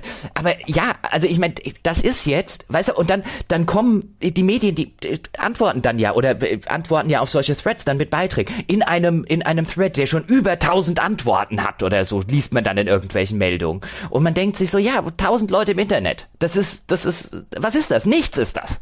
Ja, und ähm, dadurch, dass die Medien sowas dann immer hochspielen, weil es ja eine schöne Kontroverse, da gibt's ja auch bestimmt viele Kommentare und so weiter drunter, sorgt man nicht nur dafür, dass das dann tatsächlich zu einer Story wird und zu einem Problem für den Entwickler, sondern man sorgt gleichzeitig dafür und man schießt sich insofern in den Fuß, ähm, dass man letztlich genau zu diesem Klima beiträgt, das du gerade ge gesagt hast, in dem nämlich niemand mehr irgendetwas sagt, ähm, was in irgendeiner Form kontrovers sein könnte, ja, weil man sieht ja, was passiert. Ja. Und auch da äh, kann man sozusagen die Medienkritik jetzt gleich nochmal wieder um eine Strukturkritik äh, erweitern. Ähm, und zwar erstens äh, Kurzfristigkeit und zweitens auch natürlich diese, diese Social Media Verzahnung. Ähm, und zwar um das äh, um, minimal weiter ausgeholt. Ähm, es gibt Untersuchungen dazu, was, äh, äh, welche Faktoren ideal sind, um den Erfolg eines Menschen im Leben und im Beruf hervor, äh, vorherzusagen. Da gibt es unter anderem äh, Vorträge von dem Jordan Peterson dazu. Der Jordan Peterson ist in letzter Zeit so ein bisschen als das ein Psychologe aus Kanada, war in letzter Zeit viel in den Medien, weil er ein paar kontroverse Thesen aufgestellt hat zur Zusammenarbeit von Männern und Frauen. Und der hatte so ein, hat so ein Modell äh, entworfen, äh, wo es darum geht, welche Faktoren sind denn sozusagen gute äh, Kriterien, um Prognosen abzugeben in dieser Hinsicht. Und einer dieser Faktoren, den er sehr, sehr wichtig findet, ist, ähm, dass man eine kurzfristige Gratifikation zurückstellen kann, um später eine größere zu erhalten. Ja, weil das ist die Fähigkeit, die notwendig ist, um langfristig zu planen und langfristig zu handeln. Und heutzutage sieht man, dass sehr stark in Medien eben diese kurzfristige Handlung existiert. Und die Verzahnung mit Social Media ist ein großer Teil davon. Also ich weiß nicht, wie vielen Leuten das bewusst ist, aber inzwischen werden auch erhebliche Teile von Besucherströmen, je nachdem, wie die Webseite angelegt ist, manchmal sogar ein Großteil der Benutzerströme von Facebook aus auf diese Seite geleitet oder von Instagram etc. Das heißt, da ist ein Facebook-Posting und das verweist auf einen zugehörigen Artikel. Und diese Verzahnung, wenn also ein, ein erheblicher Teil von Benutzerströmen über Social Media reinkommt, was bedeutet das? Es bedingt, dass Social Media taugliche Themen aufgegriffen werden. Und jetzt haben wir vorhin schon gesagt, dass die Struktur von Social Media dazu führt, dass man eben hauptsächlich eben bei den Autounfällen hinguckt. Ja, und jetzt sieht man, das ist sozusagen eine, eine strukturelle Verknüpfung, dass Medien aufgrund dieser, dieser, dieser, dieser Verzahnung, die sie haben, einer kommerziellen Verzahnung, die sie auch haben mit Social Media, natürlich dann genau solche Sachen aufgreifen und sagen, oh, hier ist ein Shitstorm. Kinder, schaut euch diesen Shitstorm an, weil das auf Social Media gut funktioniert. Logischerweise, weil es da entstanden ist. Genau. Äh, wobei man da vielleicht noch hinzufügen sollte, äh, ganz kurz bevor es jemand im Forum dann zum Beispiel macht, äh, der Herr Peterson hat durchaus mehr als nur ein paar kontroverse Dinge gesagt. Also das ist eine, eine sehr, sehr, sehr, sehr kontroverse äh, Persönlichkeit. Was jetzt nicht bedeuten soll, dass er fachlich, er ist ja Soziologe, glaube ich, äh, fachlich nicht äh, durchaus was auf dem Kasten haben kann, glaube, aber politisch. Klinischer Psychologe. Genau, klinischer Psychologe. Ich dachte, der hat auch irgendwas mit Soziologie. Dann hat er den falschen Hals gekriegt. Ähm, auf jeden Fall äh, wird er dem ganzen, wird er gerne mal dem ganzen Alt-Right-Movement in den USA zumindest ideologisch nahegestellt. Ja, wo er sich erheblich von distanziert, aber ja, das ist eine, ist eine sehr umstrittene Figur wegen dieser umstrittenen Thesen. Was aber sozusagen auch wieder in diesen Kontext passt, ne? Das ist halt auch jemand, der, der, also in seiner Darstellung, ja, einfach den aktuellen Stand seiner Forschung mal in der Öffentlichkeit geäußert hat und die, dann im Nachgang verwundert ist, dass ihn die Alt-Right so ein bisschen zu seinem ihrem Maskottchen gemacht hat, weil er halt Dinge gesagt hat, die denen gut gefallen haben. Wobei man da auch sagen kann, dass er diverse Dinge gemacht hat, äh, wo man ihm durchaus vorwerfen kann, er habe sie selbst zum Maskottchen gemacht, aber das ist eine andere Geschichte für einen anderen Tag. Ja. Aber was ich halt äh, hier nur mal als Beispiel, was ich zum Beispiel meine ist, und jetzt habe ich einfach mal einen Artikel von mmobomb.com, was ja eine der etwas größeren Seiten halt über MMO-Spiele ist, die hatten darüber zum Beispiel, ich mache es jetzt einfach nur exemplarisch, haben halt noch bevor es zu irgendwelchen Feuern von Mitarbeiterinnen und so weiter gekommen ist, haben sie über die Kontroverse berichtet. Sie haben dann den einen Tweet natürlich äh, äh, zitiert von einer ganzen Menge aus Tweets und haben dann halt so geschrieben, seit diesem Tweet hätten äh, äh, mehrere, hätten viele Fans, ja, äh, äh, hätten sich auf die Seite eben des Streamers geschlagen, in der äh, Guild Wars 2 Subreddit, die sei im Aufruhr. Es gäbe viele Threads äh, um dieses Thema. Ähm, manche davon hätten tausende von Antworten. Also all das, was ich vorher gesagt habe, da ist nichts Substanzielles drin. Was bedeuten denn tausende von Antworten? Was bedeuten denn viele Fans? Ja, da ist nichts in irgendeiner Form, da, da kannst du nicht als Journalist irgendwie hingehen und sagen, das ist irgendwie ein substanzieller Teil der Guild Wars Spieler oder sonst irgendwas. Dieser Eindruck wird hier entweckt, äh, allerdings ein bisschen erweckt und am Schluss steht dann, zu diesem Zeitpunkt gibt es noch keine äh, äh, offizielle Mitteilung von ArenaNet. Und wenn du davon jetzt halt 10, 20, 30 äh, äh, kurze Medienartikel hast, dann fühlt sich natürlich ArenaNet an irgendeinem Punkt dazu genötigt, diese offizielle äh, Antwort in irgendeiner irgendeiner Form zu geben. Ja, weil ansonsten sieht man ja medial aus wie jemand, der zu dieser Kontroverse nichts, aber auch gar nichts zu sagen hat. Aber die Kontroverse an sich, dass die in irgendeiner Form eine, für eine breitere Öffentlichkeit irgendwie in irgendeiner Form relevant wäre und dann auch noch auf so eine skandalisierende Art und Weise verfasst, das ist halt die, so die Frage, muss man das tun? Ist das, ist das, wie gesagt, ich will jetzt hier um Gottes Willen, Presse, Presse ist frei, Presse kann tun und lassen, was sie will, aber da muss sie auch damit leben, dass vielleicht der ein oder andere mal sagt, äh, sowas solltet ihr eher unterlassen, das ist nicht seriös. Wie gesagt, ich glaube, die Presse ist halt in der Hinsicht wie der Spieler, der das Spiel mit Lootboxen kauft, obwohl er Lootboxen hasst und seit Jahren androht, sie zu boykottieren, ja, weil er die, diese kurzfristige Gratifikation des Spiels zu besitzen, der kann er nicht widerstehen, um das langfristige Ziel zu unterstützen, dass es dann vielleicht ein Einlenken in der Industrie gibt. Und ich glaube, auch hier kann die Presse sehr häufig nicht äh, widerstehen, diese kurzfristigen Klicks mitzunehmen und riskiert dafür dieses langfristige Ziel, interessante Dinge von Entwicklern irgendwo zu erfahren und einen tatsächlichen öffentlichen Diskurs mit äh, für Entwickler zumindest ein bisschen sicherer zu machen. Was echt ein bisschen schade ist, weil jetzt haben wir, äh, äh, wie ich vorher schon sagte, eigentlich hat das angefangen mit einem sehr schönen Blick hinter die Kulissen. Also genau das, was der Herr Randall gesagt hat. Wir würden ja gerne, aber immer wenn wir machen, dann äh, ja, weil das, insofern ist es halt echt schade, weil ich, ich verstehe ja auch aus Entwicklerseite, also ich kann das ja nachvollziehen, dass dann den Eindruck erweckt, immer wenn wir das machen, ihr Arschkrampen dort draußen, wie ich es am Anfang ein bisschen provokant gesagt habe. Ähm, und es ist halt unfassbar schwierig und das äh, ich sehe da auch keinen Weg raus. Es ist halt unfassbar schwierig, diese stille Mehrheit, von der ich auch aufrichtig der Meinung bin, auch wenn ich es auch nicht be beweisen kann. Aber ich glaube, es gibt dort draußen, und ich bin überzeugt davon, es gibt dort draußen eine, eine stille Mehrheit, die diese ganzen, diese ganze Aufregung, diese ganzen Skandal, diese ganze Skandalisierung, diese ganzen Shitstorms und so weiter, die den Kram überhaupt nicht gebrauchen kann, die den Kram auch überhaupt nicht möchte, ja, und die ein ehrliches Interesse daran hat, genau solche Dinge zu erfahren, die da äh, äh, dann vielleicht gelüftet werden. Aber wie man der in irgendeiner Form in den jetzigen sozialen Medienstrukturen eine Stimme geben kann, keine Ahnung. Ich glaube, der einzige Weg führt echt dazu, dass man eben denen der stillen äh, oder der lauten Mehrheit, dass man der eben diese Stimme nicht so gibt, wie sie ihr äh, immer wieder gegeben wird. Aber das ist natürlich schwierig. Auch das sehen wir ja zum Beispiel. Also wenn jetzt, wenn jetzt zehn Leute äh, zu einem Sonntagspodcast schreiben, das ist der schlechteste Sonntagspodcast, den wir, den wir je hatten, was machen wir denn damit?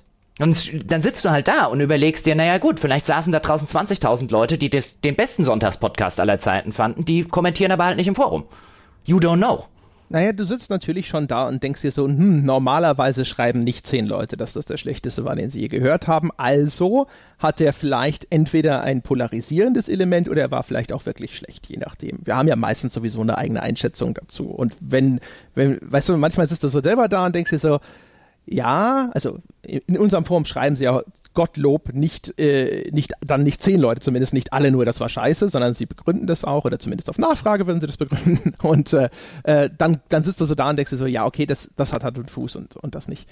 Äh, man sieht ja auch, ich glaube, das ist halt so das einzige Ding, wo ich mir überhaupt eine Lösung vorstellen kann, ist halt zu sagen, es muss halt auf irgendeine, in irgendeinem anderen Umfeld geschehen. Weißt du, wir versuchen das ja im Forum herzustellen, indem wir sagen, das wird streng moderiert und wir haben bestimmte Ansprüche an Umgangsformen in diesem Forum oder auch eben zum Beispiel, wir haben bestimmte Ansprüche daran, wie zum Beispiel Kritik geäußert wird, dass eben nicht nur festgehalten wird, das ist doof, sondern dass bitte schön wenigstens erklärt wird, warum das doof ist, damit es nicht destruktiv ist. Das ist alles klar, aber letztlich, wenn du es runterbrichst, ist ähm, die Tatsache, dass, und ich will ja, um Gottes Willen, ich will ja jetzt niemandem sagen, dass wir die, die Kritik nicht ernst nehmen und nicht ernst nehmen sollen, aber wenn jetzt eine sehr, sehr kleine Minderheit, die das ja auch bei uns im Forum ist. Ich meine, äh, nochmal an der Stelle dazu gesagt, wir schätzen ja das Forum und wir schätzen die Kritik und wie du es gerade gesagt hast, dadurch, dass die sehr häufig oder in der Regel sachlich stattfindet, gut begründet ist, das schätzen wir sehr und das hilft uns auch.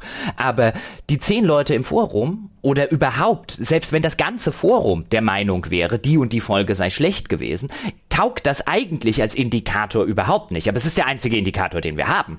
Aber das ist halt, dann wissen wir bestenfalls, okay, einem kleinen Teil unserer Gesamthörer gefällt die Folge nicht. Das könnte aber vielleicht auch daran liegen, dass im Forum eben, ähm, das kann ja an vielen Faktoren liegen, dass eben die Leute im Forum äh, äh, sich anmelden und diskutieren, die bestimmte Vorlieben und so weiter haben. Also es kann ja an vielen verschiedenen Faktoren liegen. Eigentlich, eigentlich als Indikator ist es sehr, sehr schwach, aber es erinnert mich immer so ein bisschen an diesen, an diesen alten Pokerwitz, so von wegen, ähm, warum gehst denn du äh, da drüben irgendwie spielen. Das äh, Spiel, da, da wird doch gecheatet, ja, aber es ist das einzige Spiel, das sie in der Stadt haben. Also ich muss, also persönlich, ich glaube, das ist kein schwacher Indikator. Es ist natürlich so ein Statistikding am Ende, ne? Du hast eine Stichprobe, die Frage ist, wie groß ist sie und du, die Selektion im Forum du, die ist für uns unbekannt. Wir wissen nicht, ob eine Selektion stattfindet. Sind, ist in unserem Forum tatsächlich ein Querschnitt der Hörerschaft oder fühlen sich nur ganz bestimmte Teile der Hörerschaft vom Forum angezogen? Deswegen ist das Extrapolieren schwierig. Aber persönlich würde ich sagen, wenn es eine erhebliche Menge der Forennutzer ist, dann glaube ich, dass daraus Rückschlüsse auf die Gesamtheit möglich sind, mit natürlich einer durchaus nicht unerheblichen Unschärfe. Aber das ist auch wieder ein Glaube und nicht kein, kein Wissen. Also ich will ja damit eigentlich auch nur, auch nur illustrieren, ähm, dass es unglaublich schwierig ist, äh, den Leuten oder zu extrapolieren, was die Leute denken, die sich in der Debatte nicht äußern. Und die Leute, die sich in der Debatte nicht äußern, sind in der Regel die überwältigende Mehrheit der Menschen. Genau, ja. Deswegen, wie gesagt, deswegen das Einzige, was einem bleibt, ist halt eben dann sozusagen das Ganze so ein bisschen aus so einer statistischen Perspektive zu betrachten. Das, wie gesagt, ich würde es halt für logisch halten, dass wenn das dann so eine ganz, wenn es eine wirklich erhebliche, also fünf Leute oder sowas, das ist dann halt immer noch wirklich gar nichts, in, egal in welche Richtung, aber wenn es eine erhebliche Menge von Leuten wäre, dann würde ich schon glauben, dass, äh, dass man daraus irgendwo zumindest den Schluss ziehen kann, dass es eine größere Gruppe gab, die so denkt. Ja, eine größere, ja, aber da sind wir wieder, weißt du, viele größere. Was machst du denn damit? Was machst du zum Beispiel auch als Spieleentwickler? Ein Spiel ist jetzt neu rausgekommen und in deinem Forum hast du, hast du irgendwie 300 Leute, äh, die äh, Sturm laufen, wie scheiße dein Spiel ist. Was machst du mit denen? Gut, aber in der Hinsicht zum Beispiel, selbst konkrete Zahlen sind ja da häufig gar nicht so hilfreich, wie man jetzt vielleicht denken würde. Wenn du weißt, 40 Prozent der Leute finden etwas doof, heißt es, 60 Prozent der Leute finden das gut. Oder heißt es, die sind nur zufrieden? Also, weißt du, selbst du, so eine richtig, richtig extrem konkrete Vorstellung von sowas ist einfach unmöglich herstellbar. Und dementsprechend, also weißt du, wir haben ja auch immer gesagt, deswegen sind die Begründungen so wichtig. Wichtig ist, wenn jemand etwas schreibt und ich lese das, ich denke so, fuck, der hat recht, weißt du, weil dann hat das eine Konsequenz, weil dann denke ich, okay, äh, entweder ich, ich wusste das schon vorher und habe halt und versuche sowieso schon danach zu handeln oder ich korrigiere sozusagen mein Vorgehen, weil ich das äh, diese Meinung oder dieses Argument als richtig erkenne und einsehe. Deswegen ist das wichtig. Und dann ist es auch egal. Das kann auch nur eine einzige Person sein, die das dann schreibt. Wenn ich sage, jawohl, das stimmt so und daraus leite ich für mich diese oder jene Konsequenz ab, dann hat es einen Einfluss. Und wenn 100 Leute etwas schreiben, was aber wohl die Begründung aber für mich keinen Sinn ergibt, wird es keinen Einfluss haben. Das ist ja auch, man sieht es ja auch wunderschön zum Beispiel an diesem gängigen in Anführungszeichen jetzt Vorurteil, ähm, dass Spiele immer unfertiger, technisch unfertiger auf den Markt kämen und dass Spiele immer größere oder immer mehr technische Probleme bei Release haben und das sei ja früher zum Beispiel nicht so gewesen. Und wo ich immer wieder denke, ich glaube, das ist halt auch so ein, so ein zumindest ein leichter Irrtum, der darauf fußt, dass man mittlerweile mehr Informationen hat, aber nicht genug Informationen. Denn wenn wir einfach mal davon ausgehen, jetzt heute launcht ein neues Spiel und fünf Prozent bei 95 läuft es einwandfrei und 5% haben irgendein technisches Problem. Ich würde sagen, dann ist das eigentlich, da wird ja wahrscheinlich ein äh, jeder, jedes Studio auch dahinter vorgehaltener Hand sagen, dass es ein ziemlich guter Wert ist und dass es ein Wert ist, den sie früher mindestens genauso gut gehabt haben. Äh, wahrscheinlich hatten sie ihn sogar auch schon früher schlechter. Aber wenn wir jetzt davon ausgehen, dieses Spiel verkauft 10 Millionen äh, oder 5 Millionen Exemplare und dann nehmen wir 5% von 5 äh, Millionen, dann reden wir über eine substanzielle Zahl, die sich selbstverständlich im Netz beschwert, die schlechte Steam-Reviews gibt, die im Forum stunk macht, weil sie haben technische Probleme und, und, und, und, und. Und so entsteht dann auch natürlich nach draußen der Eindruck, weil früher hattest du die ganzen Foren nicht. Früher hast du nicht irgendwie mitgekriegt, was die 5% oder vielleicht die 10%, die es beim Release gewesen sind, die technische Probleme hatten, die waren unsichtbar. Jetzt werden die sichtbar durchs Internet, weil es re relativ einfach ist, dem Unmut Luft zu verschaffen und äh, äh der Tatsache Luft zu verschaffen, dass man irgendwie ein Problem hat. Aber die 95%, bei denen alles super läuft und bei denen früher auch schon alles super gelaufen ist, von denen kriegt man natürlich nichts mit, weil was sollen die reinposten? Bei mir läuft alles. Ja, der Kontext, ne? Der Kontext fehlt häufig. Hatten wir das mit den Spiele äh, kommen heute so verbuggt raus? Hatten wir das nicht sogar schon bei den zehn größten Mythen? Also einer unserer ganz frühen äh, Reihen? Ich weiß es gar nicht mehr. Ja, wir hatten es auch neulich mal in einem in einem Mailback, wo ich auch einige äh, Beispiele von früher aufgezählt habe, wo man jetzt sagen muss, also so verbuggt kam zumindest ein großes Spiel, wie es da teilweise früher gegeben ist, äh, gegeben hat. Ähm, kommt es heutzutage eher selten raus. Aber das ist natürlich ein Eindruck, der, der äh, entsteht und der auch deswegen entsteht, weil man halt die laute Minderheit und die laute Minderheit, die natürlich legitimerweise, wenn das Spiel Probleme macht, ähm, dann verschafft man seinem Ärger Luft. Aber diese laute Minderheit, die ist halt heute komplett sichtbar. Und die war früher komplett unsichtbar. Und das sind ja auch übrigens Sachen, die, die glaube ich jetzt, um das, äh, um den Bogen weiterzuspannen, die auch sehr, sehr vielen Unternehmen mittlerweile oder heutzutage Probleme machen. Ich meine, keine Ahnung, nimm die Telekom. Die Telekom gilt ja äh, gemeinhin, ja, ist auch schon fast eine öffentliche Binsenweisheit als kompletter Saftladen. Ja, und früher bei der Post und so äh, war alles besser. Ich glaube nicht, dass da früher alles besser gewesen ist. Ich glaube, da gab es früher mindestens genauso viele Probleme, aber die waren halt längst nicht so öffentlich sichtbar. Ich meine, mittlerweile natürlich, da ist wieder ein Ausfall, liest man sofort irgendwo im Internet und so weiter und so fort. Und jeder kann seine Horrorgeschichten von der Telekom-Hotline im Internet teilen teilen oder äh, bei Facebook erzählen und so weiter und so fort. Sowas wird halt heute alles sichtbar ähm, und daraus entsteht der Eindruck, heute ist alles schlechter, als das früher war. Ja, ja, genau.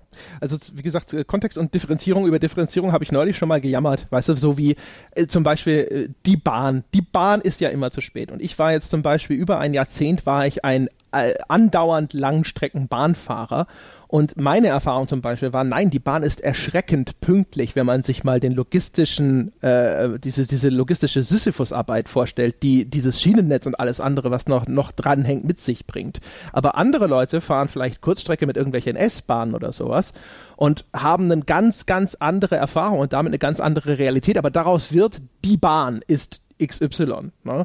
Und das heißt, da fehlt dann die Differenzierung. Und der Kontext ist halt genau das, was wir jetzt eben schon so ein bisschen skizziert haben. Wie schön wäre es, wenn all diese Experten und diese Insider tatsächlich einfach öffentlich irgendwo mal auch frei über sowas sprechen könnten. Also wenn, wenn die Leute da sitzen und sagen, boah, Call of Duty, wieso gibt es da nicht mehr X oder Y, mehr Varianz, mehr Innovation, bla bla bla. Äh, weißt du, ich bin mir sicher, da sitzen irgendwo Leute, die haben sehr gute Gründe für das, was sie tun. Ja, und wie interessant wäre es, wenn so jemand mal offen darüber sprechen würde, ja. Aber keine Ahnung, ob sie überhaupt ein Interesse daran hätten. Vielleicht oder wahrscheinlich nicht. Aber in, wenn, der, wenn, wenn sozusagen wenigstens die Rahmenbedingungen da wären, dass sowas viel häufiger geschehen kann, das wäre ja ein Schlaraffenland für uns, die, die sich für sowas interessieren und die sowas verstehen wollen. Ja. Und da steht man sich dann halt selber im Weg, wenn man sich nicht einfach auch mal zurücknimmt und sich denkt so, ja, das war vielleicht ein vielleicht war das doof, vielleicht war das doof formuliert, vielleicht war das eine Reaktion, die mir irgendwie sauer aufstößt und so, aber erstmal Schwamm drüber. So du, so wie wir es halt mit den Forenregeln gemacht haben, zu sagen, so erstmal nachfragen, ja, in den Dialog reingehen mit der Erwartung, dass der andere eben kein Arsch ist, sondern in, dass es ein, ein, auch ein guter Mensch ist, der ebenfalls redlich und mit bestem Wissen und Gewissen handelt und verstehen wollen, warum er tut, was er tut. Aber mein Gott, ne, da sind wir halt jetzt wieder beim Gummibärchenland. Ja, sind wir wieder bei den Einhörnern und den Regenbögen. Aber ich glaube durchaus, weil du es gerade äh, so ein bisschen in Zweifel gezogen hast, ich glaube durchaus, dass die aller, allermeisten Game Designer ähm, ein in durchaus ein Interesse daran hätten und gerne über ihre Arbeit reden würden und gerne darüber reden, warum sie tun würden, was sie oder warum sie tun, was sie tun. Einfach weil meiner Erfahrung äh, heraus jeder gerne über sich und seine Arbeit redet.